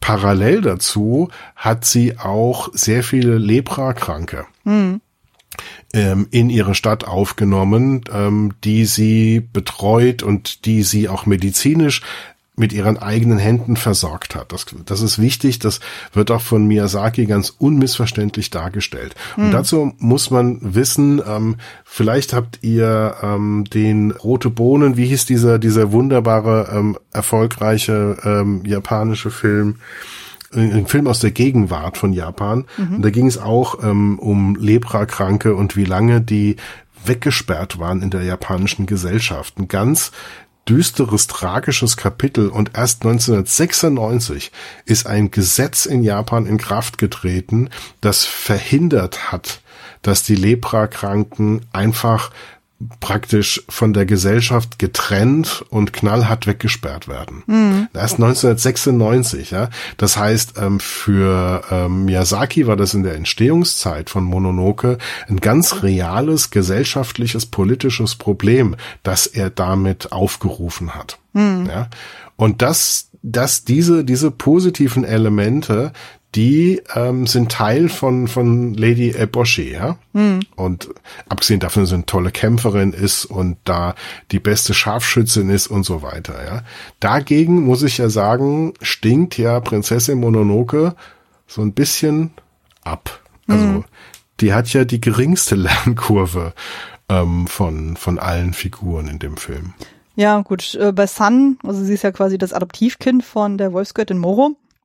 Ähm, das stimmt natürlich. Die ist natürlich dann auch sehr durch das Weltbild ihrer Adoptivmutter dann auch geprägt. So, sie erkennt auch ihre menschliche Seite nicht mehr an.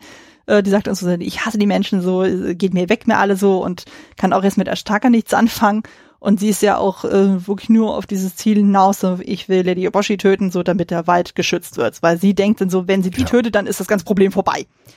So einfach ist es ja leider nicht, wie wir lernen. So, also weil im Grunde genommen ist ja. ja dann Lady Bosch ja auch nur so ein bisschen der verlängerte Arm von dem Kaiser, weil der äh, gibt ja letztendlich auch den Auftrag, den Waldgott ja auch zu töten. Also sie hat zwar auch um die Motive, weil sie sagt, ich will den Wald roden so und der Waldgott ist im Weg, aber es kommt ja auch quasi die Instruktion von oben, so von wegen hier mach mal und dafür kriegst du ja die ganze Zeit Waffen von uns.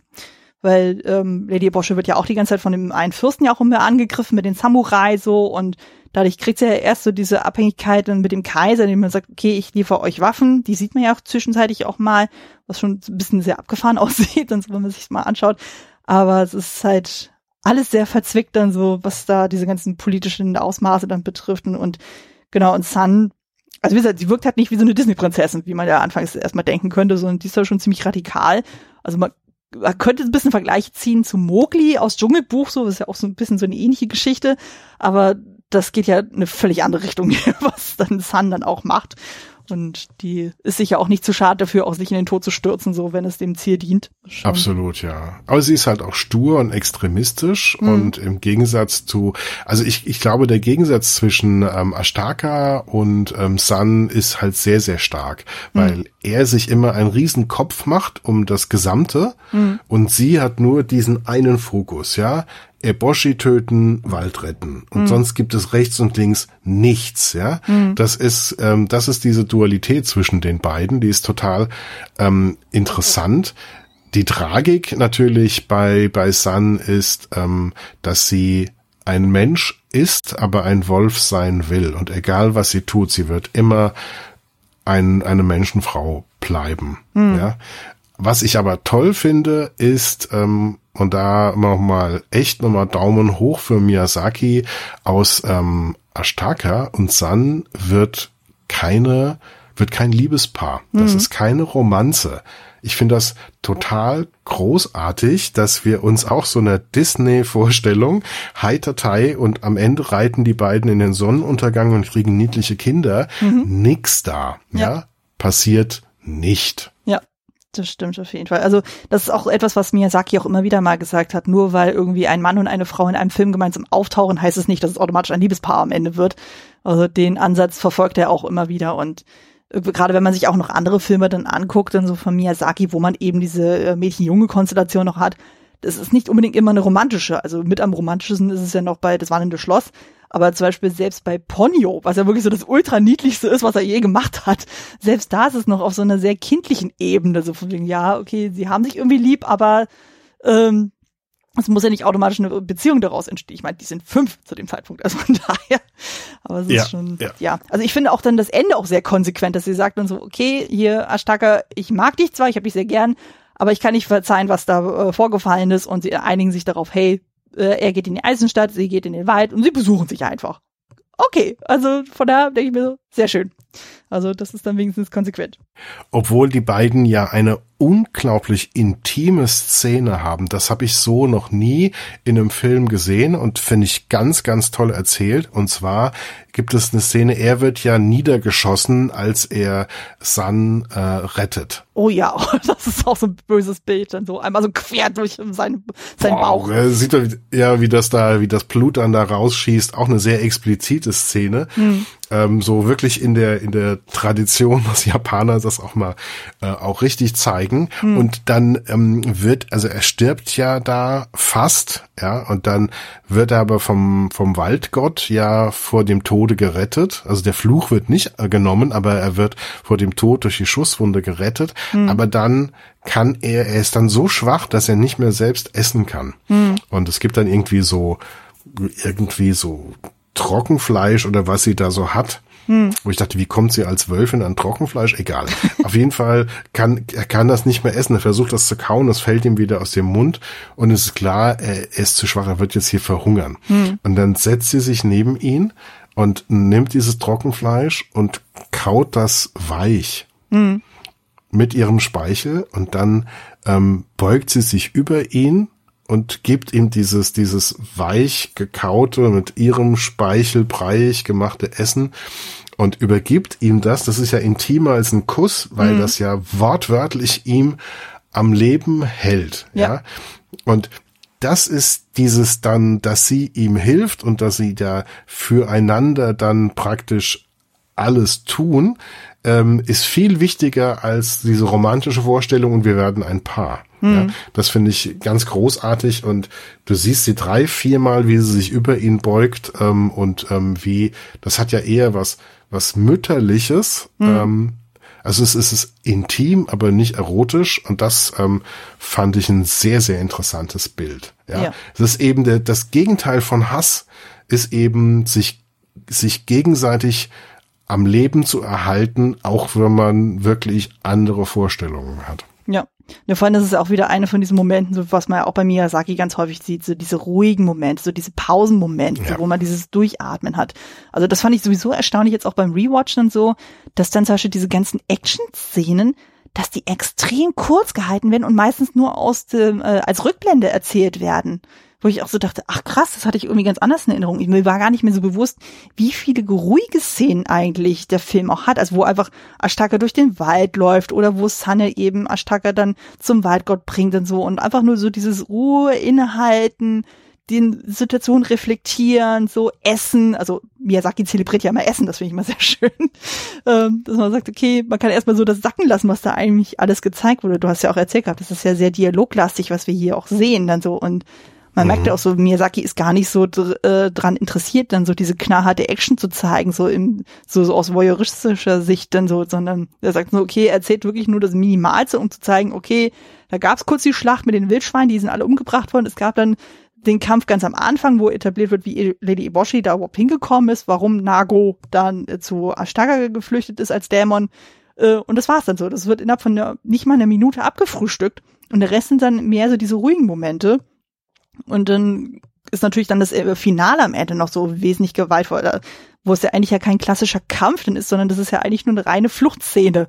Äh, und zu gucken, okay, wie lösen wir jetzt das Problem dann so? Also als dann tatsächlich Lady Eboshi es schafft, dem Waldgott den Kopf abzuhacken äh, oder abzuschießen und so, wo ich auch so dachte, das ist so ein gruseliges Bild und dann genau, du wolltest ja auch auf das Thema Musik mal ansprechen. Also gerade so bei dem Finale, das läuft doch einem ja. eiskalt den Rücken runter, oder? Wenn da so diese völlig sphärischen Gesänge dann auf einmal im Hintergrund sind, wie dann dieser Schleim, der sich aus dem Waldgurt so rausstülpt und so und dann über die Welt verteilt. Das ist so, oh, also da läuft doch einem eiskalt der Rücken, Rücken runter, oder? Das ist Absolut. Also das Großartige bei Hisaishi ist die Kombination von dem, was wir als, als westliche symphonische Musik kennen. Also es hört sich manchmal an, so wie John Williams ein bisschen. Mhm. Und auf der anderen Seite sind ganz viele sehr starke asiatische Perkussions- ähm, und, und andere Elemente drin.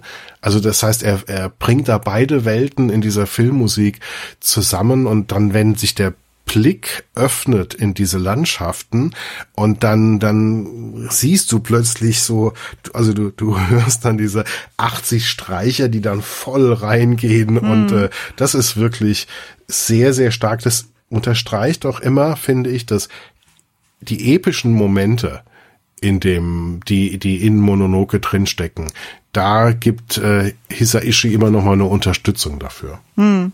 Auf jeden Fall. Also, ich meine, ähm, er ist ja nicht umsonst Aus- und Hofkommer des von Miyazaki gewesen.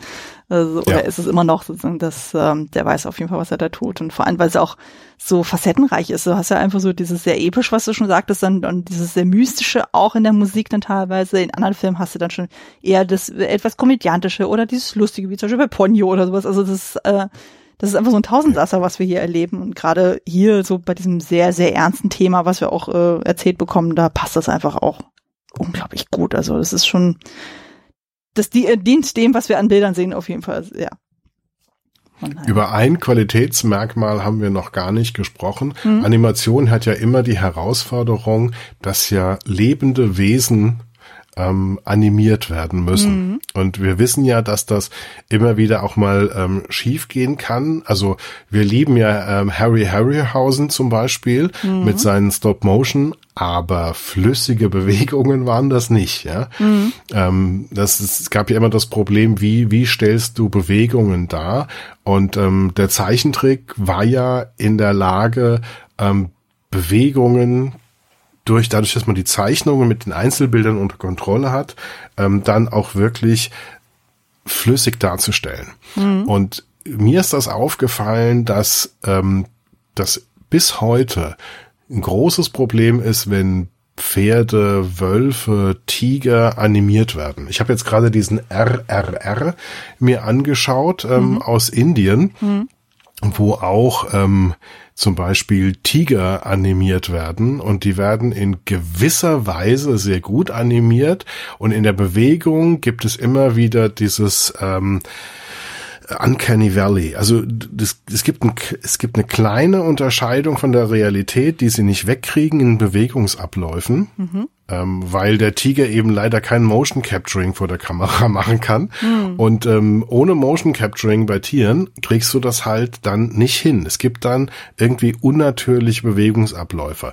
Und das fällt mir auf bei sehr guten Animationen, bei, bei sehr gutem Zeichentrick, wie hier auch bei Mononoke. Mhm. Die Tiere sind unglaublich stimmig und natürlich ähm, in ihrer Bewegung. Das ist auf einem viel, also diese, diese Bewegungsästhetik, die ist viel gelungener und bei weitem besser als das, was wir heute mit Computern machen können, wenn wir kein ähm, Motion Capturing haben. Also es gibt ja nur ein Motion Capturing, das tatsächlich Tiere sehr gut darstellt und das kannst du dir angucken bei Planet der Affen, hm. bei den drei neuen Filmen, wo menschliche Darsteller ähm, die Bewegungsabläufe von Primaten, von Affen, von Schimpansen, Gorillas und so weiter sich angeschaut haben und die mit, mit Hilfe von ähm, verlängerten Prothesen dann in der Proportion auch darstellen können. Mhm. Und die haben das Motion Capturing dann gemacht und das sieht dann im Film real aus,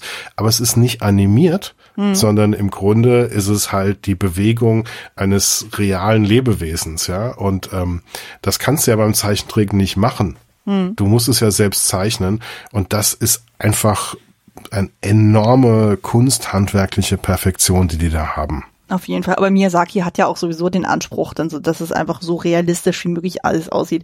Also das hat mir schon so bei so kleinen Sachen, also ich weiß noch, ich hatte mal ein Essay gesehen, da wurden mal so Sachen dann irgendwie gezeigt, wie zum Beispiel, wenn jemand sich einen Schuh anzieht und dann nochmal so kurz auftippt und so. Das ist so, so kleine Nuancen, wo man denkt so, ja, das fühlt sich ja. dann einfach lebendiger an und auch mit den Tieren, so was du schon sagst, also dass man einfach dann wirklich Tiere wirklich sehr, sehr gut beobachtet, so um zu gucken, wie sind die Mannerismen und sowas. Also ich meine, hier mit den Yakul, also das Reittier von Ashtaka, äh, das ist ja kein reales Tier gewesen, sondern das ist ja ein bisschen inspiriert von anderen ähm, Tieren so, das gab's ja so in der Form ja nicht. Oder auch die Wölfe sind ja auch äh, jetzt ein bisschen abstrakter als die realen Wölfe.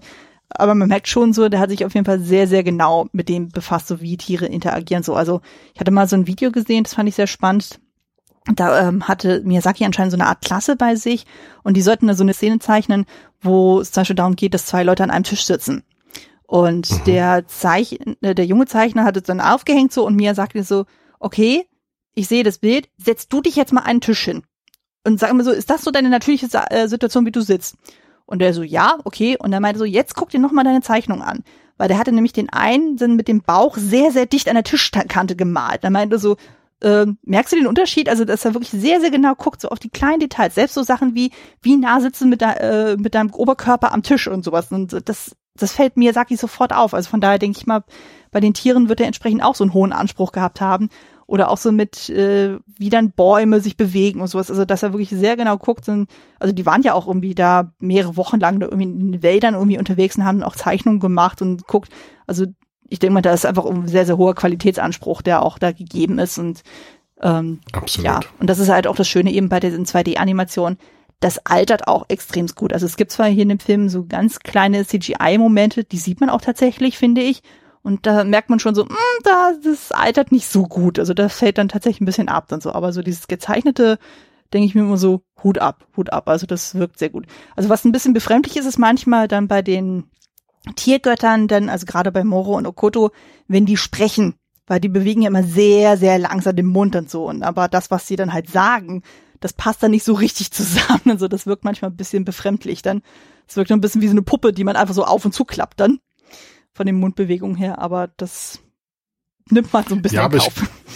Ich, äh, ist mir beim Japanischen weniger aufgefallen. Also ich habe Mora, äh, Moro auch in allen drei Sprachen mir Szenen angeguckt. Mhm. Ähm, das ist natürlich auch, dass du ähm, das nur für die Sprache, in der du es entwickelst, machen kannst. Mhm.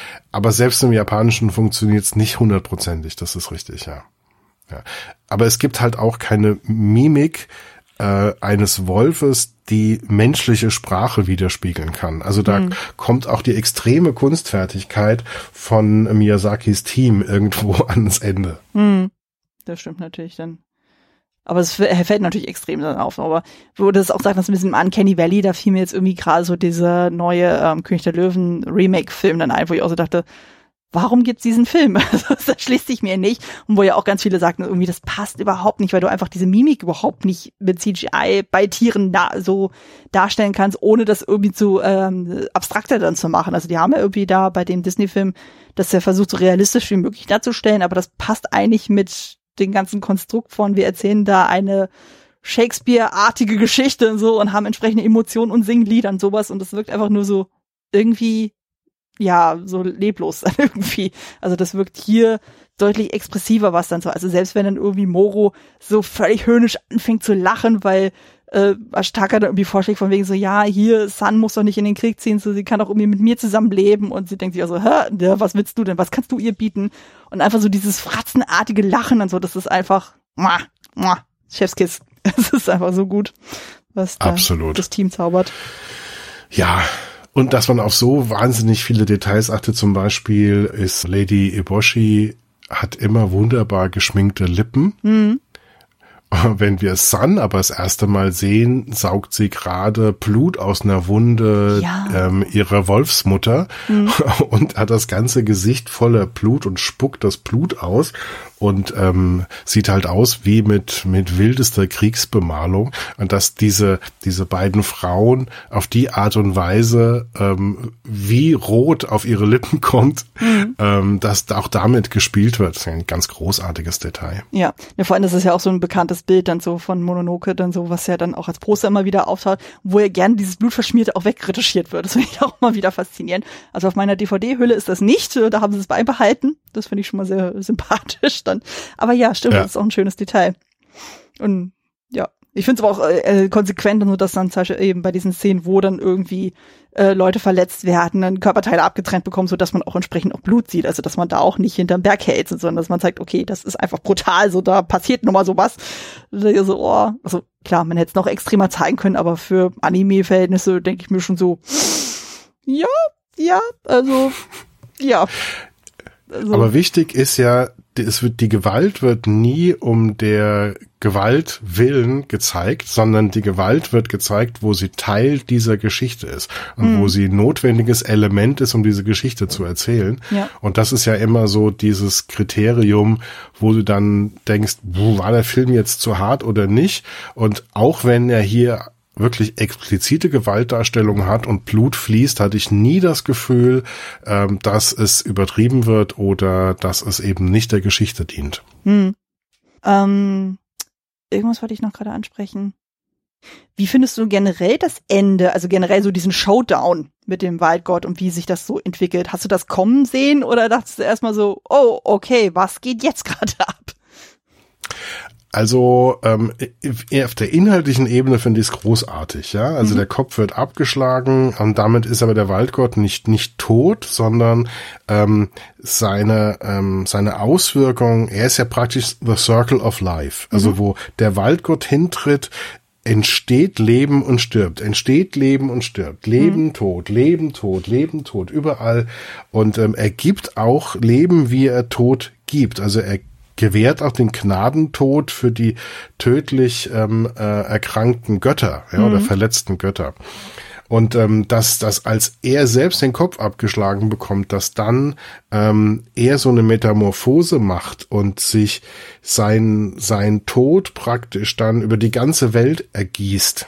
Mhm. Das fand ich inhaltlich großartig. Ich fand's optisch nicht so fantastisch umgesetzt. Also dass, ähm, dass es dann dies, diese, diese Art von Schleim sich über die ganze Welt ähm, ähm, verbreitet, war wahrscheinlich zu seiner Entstehungszeit visuell beeindruckender ähm, als jetzt, nachdem wir das wahrscheinlich auch in, in, in anderen Filmen, die sich darauf berufen, zu häufig gesehen haben. Ich weiß es nicht. Auf jeden Fall hat mich das optisch nicht so sehr beeindruckt auf der inhaltlichen Ebene, aber sehr, weil das hm. ist ja praktisch dann dieser Schlussakkord der alten Welt. Hm. Und dann ist praktisch ähm, ähm, entsteht ein neuer Wald, eine neue Welt und die ist dann halt ohne Götter und das ist praktisch das Geschenk, das durch den Tod des Waldgottes möglich ist. Hm. Insofern steckt da was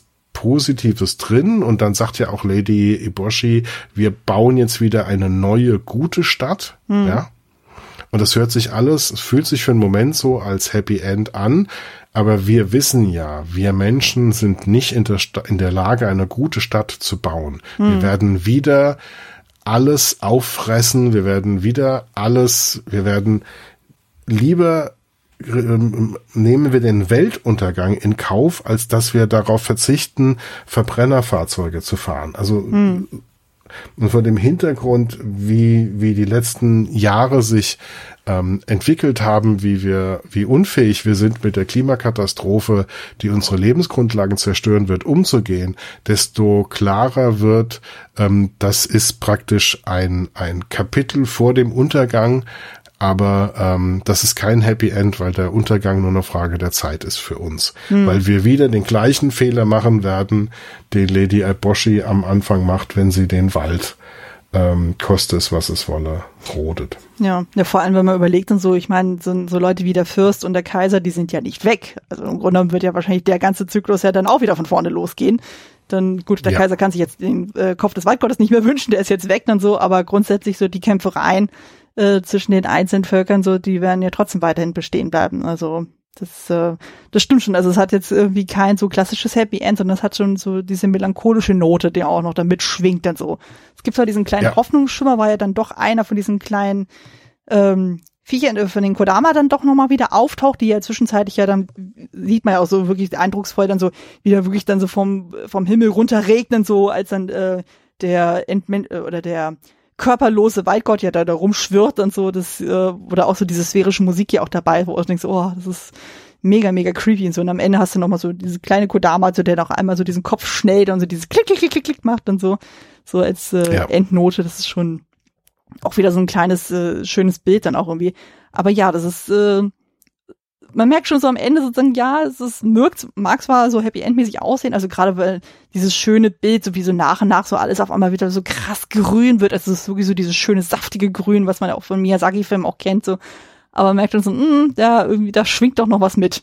Also es ist nicht alles so heile, so wie man anfangs denken könnte, obwohl ja dann quasi so das Unglück abgewandt wurde.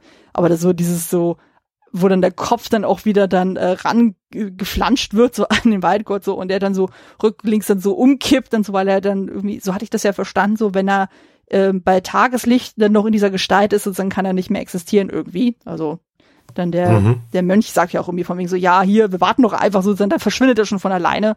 Und Ashtaka ja dann noch drauf besteht, von wegen so, nein, wir müssen jetzt den Kopf zurückgeben, so, sonst ist gleich alles verloren.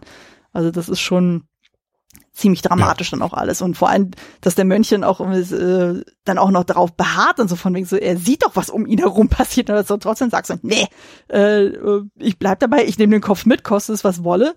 Also das ist schon ein ziemlich heftiges Bild, obwohl er eigentlich so ein bisschen als lustiger Charakter auch eingeführt wird, aber man merkt schon so, ja, der ist auch ein bisschen opportunistisch unterwegs. Das ist schon ziemlich heftiger Tobak teilweise. Also es ist ähm, ist halt nur die Frage, so inwieweit hätte man das anders darstellen können mit diesem Schleimwesen irgendwie, also was es ein bisschen beeindruckender gemacht hätte. Also ich wüsste jetzt spontan keine ja. schönere Lösung. Das ist aber jetzt auch von mir eine ganz, ganz subjektive Wahrnehmung. Ja. Also ich glaube, viele Leute fanden das ähm, ähm optisch sehr gut gelöst und den will ich auch gar nicht widersprechen. Mhm. Es ist ähm, für mich ähm, ähm, hat es jetzt nicht so funktioniert, aber das das ähm, aber in dem Moment ist sowieso auf einer inhaltlichen Ebene ist da so viel Drama und so viel Relevanz sichtbar, ja. Also mhm. Rüdiger Suchsland hat gesagt, hier wird das Dilemma des modernen Menschen sichtbar. Mhm. Ja, also dass, dass, dass wir in der Lage sind, großartige Dinge zu tun und großartig zu sein. Mhm. Auf der anderen Seite äh, es zu unserer Natur gehört, ähm, ähm, unsere Welt auszubeuten, bis wir selbst nicht mehr darin leben können mhm. und und ähm, das, das Happy End, das am Ende ist, wenn, wenn die Menschen weg sind, wird die Natur wieder ähm, zurückkommen. Hm. Schneller als wir denken. Ja? Vielleicht können wir uns damit trösten. Ja. Aber ich glaube, dass Miyazaki am, Anf am Ende nicht so ganz, ganz düstere Töne anschlagen wollte, weil er will ja auch seine Zuschauer nicht in die Psychotherapie direkt schicken nach dem Kino. Ähm, und dass er deswegen natürlich auch ähm, das so gewählt hat, dass man das schon als na zumindest mal ein Zwischen-Happy End verstehen kann. Ja, ja. Aber man merkt dann auf jeden Fall dann so, dass, äh, dass der Tonal doch sehr anders ist als das, was er zuvor mit Todoro und äh, Kikis kleiner Lieferservice gemacht hat.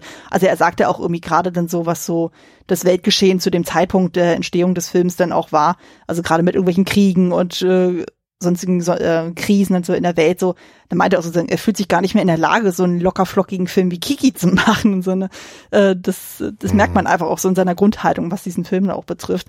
Aber ja, so ultra düster depressiv wollte er es dann auch nicht machen. Also das, ähm, so Töne, wie man das zum Beispiel bei Neon Genesis Evangelion irgendwie mitkriegt, dann so, ähm, kleiner Shoutout an hier Track 24, der, ähm, das sind ja teilweise Themen, wo ich auch dachte, boah, also da wirst du wirklich depressiv, wenn du das reinziehst. Also das wirkt dann hier bei ähm, Mononoke nicht ganz so extrem, obwohl er dann die Bilder und das, was er inhaltlich ja auch vermittelt, dann schon teilweise ziemlicher Tobak ist. Aber es ist auch ein schöner Spiegel, der einem davor gehalten wird, von wegen so, hey, ähm, ihr mögt das zwar auch vor den Bildschirmen euch angucken und denkt so, auch Mensch, hier interessante Unterhaltung, aber das äh, löst dann schon innere Fragen dann irgendwie aus, so von wegen, ja, wie rein ist unser eigenes Gewissen eigentlich so, was so unsere Umwelt betrifft. Und das finde ich auf jeden Fall ein sehr guter Ansatz, was der Film da liefert.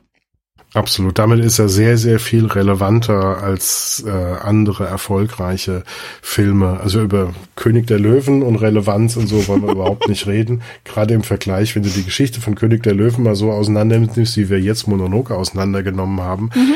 da bleibt dann aber nicht mehr viel übrig, was wir toll finden können, glaube ich. Aber ja. das nur am Rande. Ja, ja. Aber das ist ein anderes Feld und so. Da gibt es übrigens bei den Filmlöwinnen ein sehr gutes Essay zu dem Film. Das kann ich sehr empfehlen. Also zu König der Löwen, der immer so sehr, das schöne Patriarchat und sehr auseinander nimmt. Das fand ich sehr gut.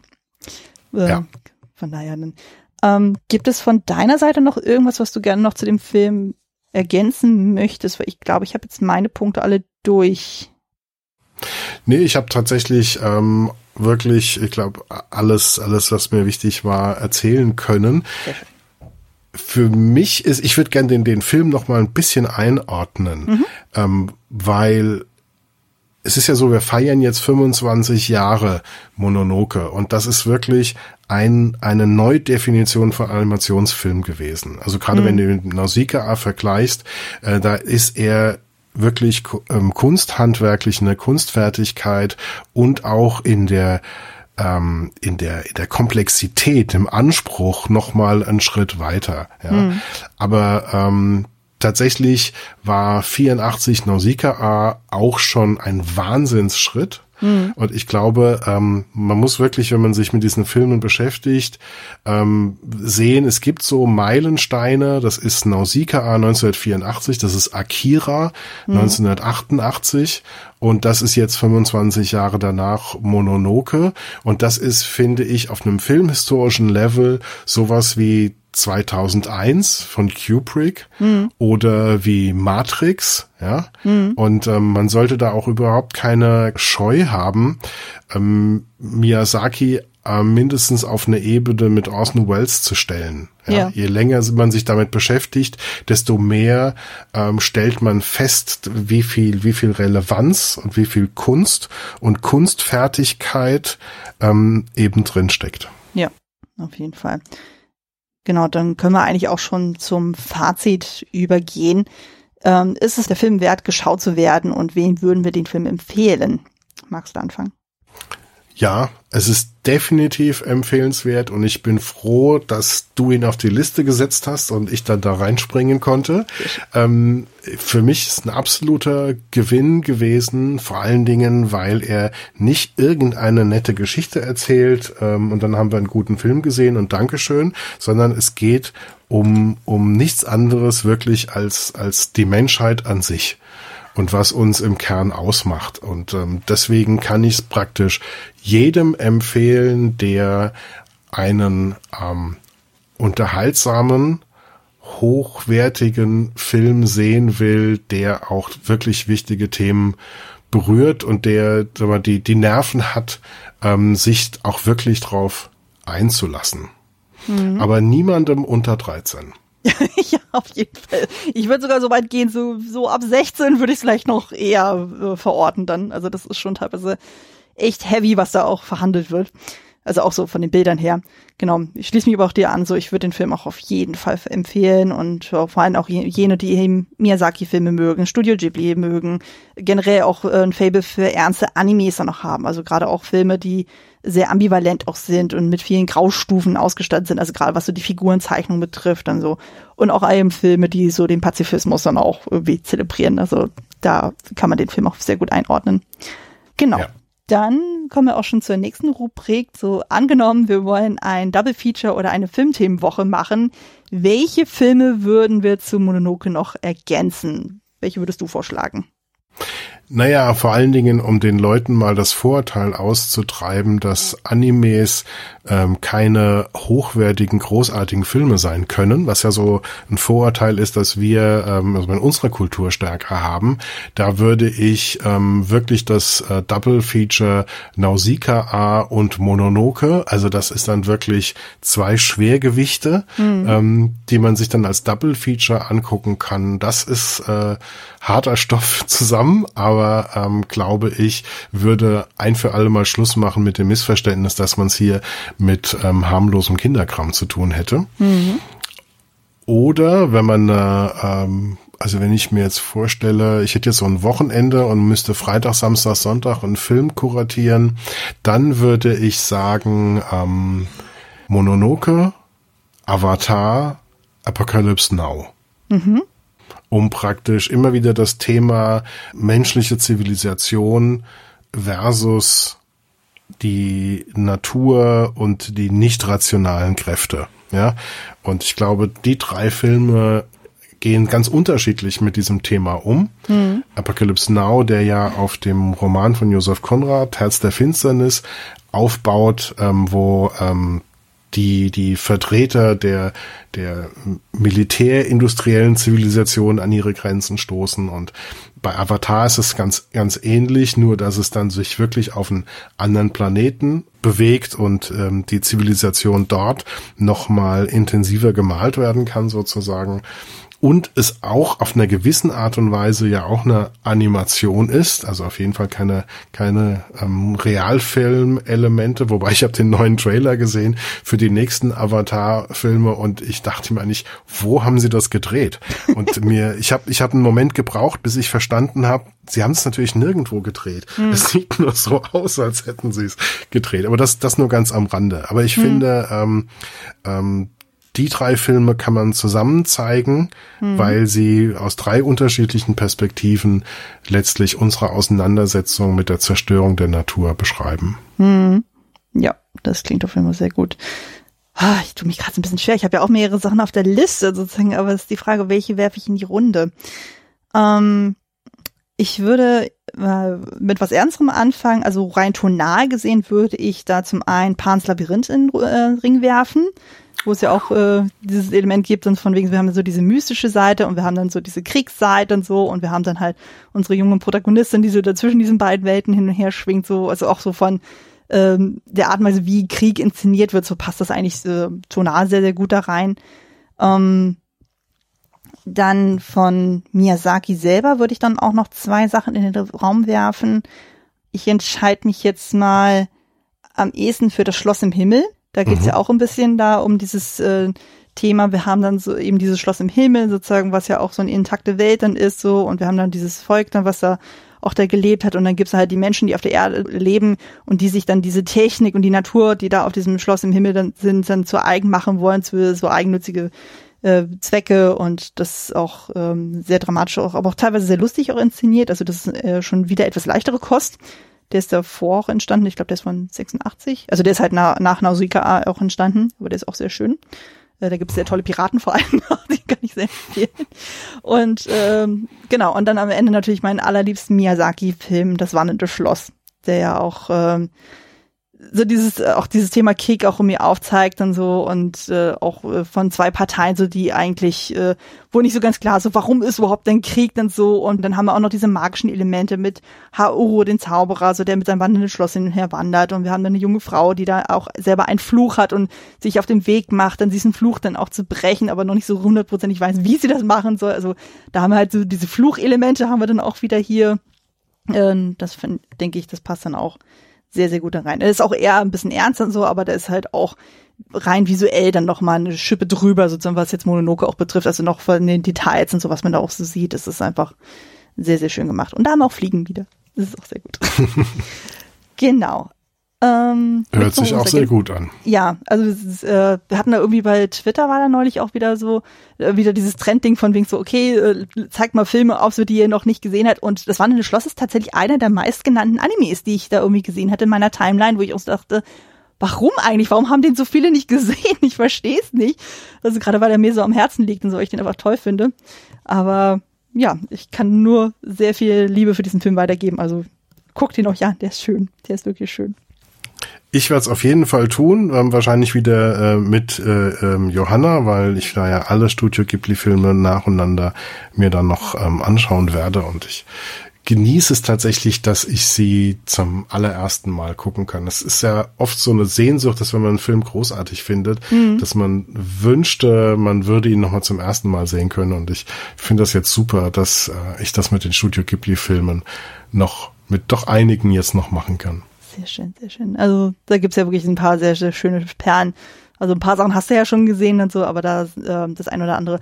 Aber bei manchen hatte ich aber auch festgestellt, so es gibt so Ghiblis, die, so, die mag ich sehr gerne. Es gibt Ghiblis, die denke ich mir so, ja, die habe ich gesehen, aber die sind jetzt bei mir nicht so hoch in der Gunst. Also zum Beispiel Shihiro ist nicht so meins.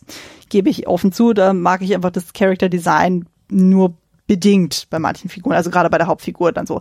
Aber das ist wirklich ein ganz persönliches Ding. Und wohingegen dann das wandelnde Schloss, äh, gerade mit der Hauptfigur, die dann halt diesen Fluch dann hat, so dass sie auf einmal so eine uralte Frau ist und dann sich einfach viel mit Selbstbild und wie nehme ich mich wahr dann auch auseinandersetzt. Das ist ein äh, bisschen näher an mir dann irgendwie dran, wo ich denke, so, oh, ist das schön. Und einfach die Bilder, also das ist ja sehr von europäischen Städten des 19. Jahrhunderts dann auch geprägt. Das ist einfach, oh, da geht mir das Herz auf. Das ist einfach toll. Das sieht auch einfach visuell fantastisch aus. Aber ja, Johanna hatte das geschickt eingefädelt. Die hatte mir ja erst Porco Rosso und dann ähm, Wie der Wind sich dreht uh. ausgesucht. Und ähm, das war natürlich äh, für einen Spätstarter, mhm. ja, für einen alten weißen Mann war das natürlich so die perfekte Falle, um in Studio Ghibli reinzukommen. Das stimmt, das stimmt. Also es ist interessant, mit welchen Filmen man irgendwie startet. Also wie gesagt, bei mir war es ja Mononoke. Und den letzten Film, den ich mir bis zum Ende aufgespart hatte, war ja Ponyo tatsächlich. Und ich auch so dachte so, oh Gott, warum habe ich Ponyo so lange vor mir hergeschoben? Weil ich dachte so, oh, das ist so klein und niedlich so, aber ich dachte so, oh mein Gott, der ist so süß. das ist einfach so zuckersüß. Der Den habe ich mit meiner damals siebenjährigen ähm, Patentochter angeschaut. Sie war schwer beeindruckt, ähm, mhm. ähm, weil sie sowas in der Art noch nie gesehen hatte. Mhm. Und ähm, ihr werde ich auch Stück für Stück ähm, alle Studio Ghibli-Filme jetzt natürlich erstmal altersgerecht ähm, zeigen. Sehr gut, sehr gut. Also wie gesagt, gerade mit Totoro und Kiki, da wirst du auf jeden Fall da offene Türen einrennen. Also gerade Totoro. Also da gibt's ja mehrere, auch, auch aus unserer Filmpodcast-Bubble, die das ja auch sagen. So von wegen so, Totoro, Totoro ist auf jeden Fall sehr gut.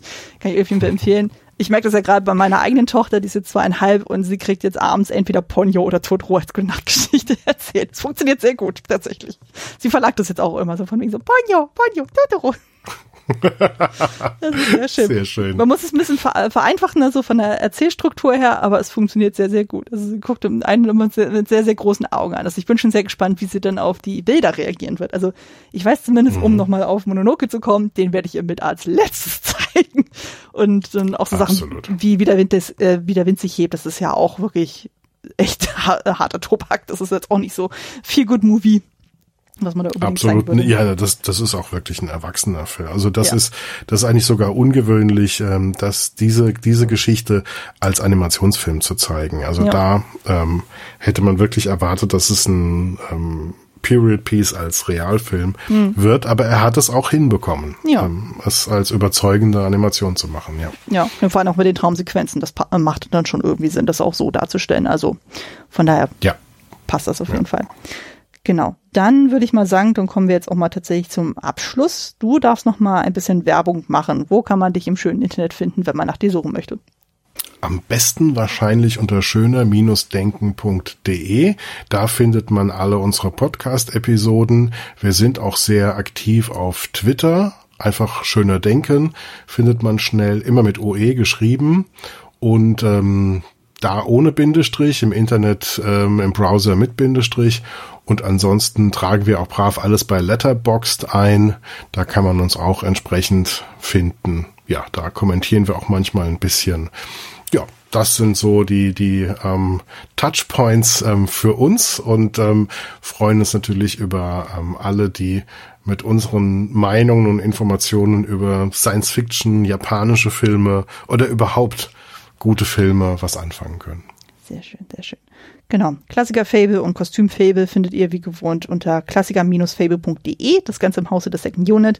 Ihr findet mich damit auch bei sämtlichen Podcatchern, bei iTunes, bei Spotify und auch bei Twitter. Da findet mich auch mit dem Handle Kostümfrau mit UE, sowohl auf Twitter als auch bei Letterbox. Und wen es dann auch noch interessiert, ich habe ja noch mein anderes Projekt jetzt laufen, ungeheuerlich schön, wo ich ja verschiedene Interpretationen und Adaptionen von dem Märchen Die Schöne das Biest ja dann bearbeite und da könnt ihr auch nochmal reinschauen, wenn ihr wollt. Hat auch einen eigenen Twitter-Account, das könnt ihr bei meinen eigenen Profilen dann auch erkennen. Und auch mal Apropos ähm, weiteres Projekt, das habe ich ganz vergessen zu sagen. Ähm, wir haben auch noch eine Podcast-Reihe gestartet zu einem japanischen Regisseur, nämlich ähm, Keisuke Kinoshita, ähm, geschrieben Keisuke Kinoshita und unter keisuke-kinoshita.de findet ihr das auch. Hm, dann packe ich das auch noch mit in die Show Notes. Das vermerke ich. Dankeschön. Bitteschön. genau. Ich danke dir herzlich, dass du hier zu Gast warst und äh, mit mir diesen tollen Film besprochen hast. Ich danke sehr. Ich fand es ganz, ganz, ganz toll und ich hoffe, dass ich ähm, wieder mal ähm, eingeladen werde und dich auch mal einladen werde ja. zu Schöner Denken. Ja, ja, ich würde mich sehr freuen. Und du bist natürlich äh, jederzeit herzlich willkommen hier. Wir finden auf jeden Fall irgendwelche Schnittpunkte, worüber wir reden könnten. Und auf jeden Fall. Genau. Ich hoffe, ihr da draußen hattet so viel Spaß beim Zuhören wie wir beim Aufnehmen und ich hoffe, ihr hört auch beim nächsten Mal wieder rein. Bis dahin, macht es gut und tschüss. Danke, tschüss.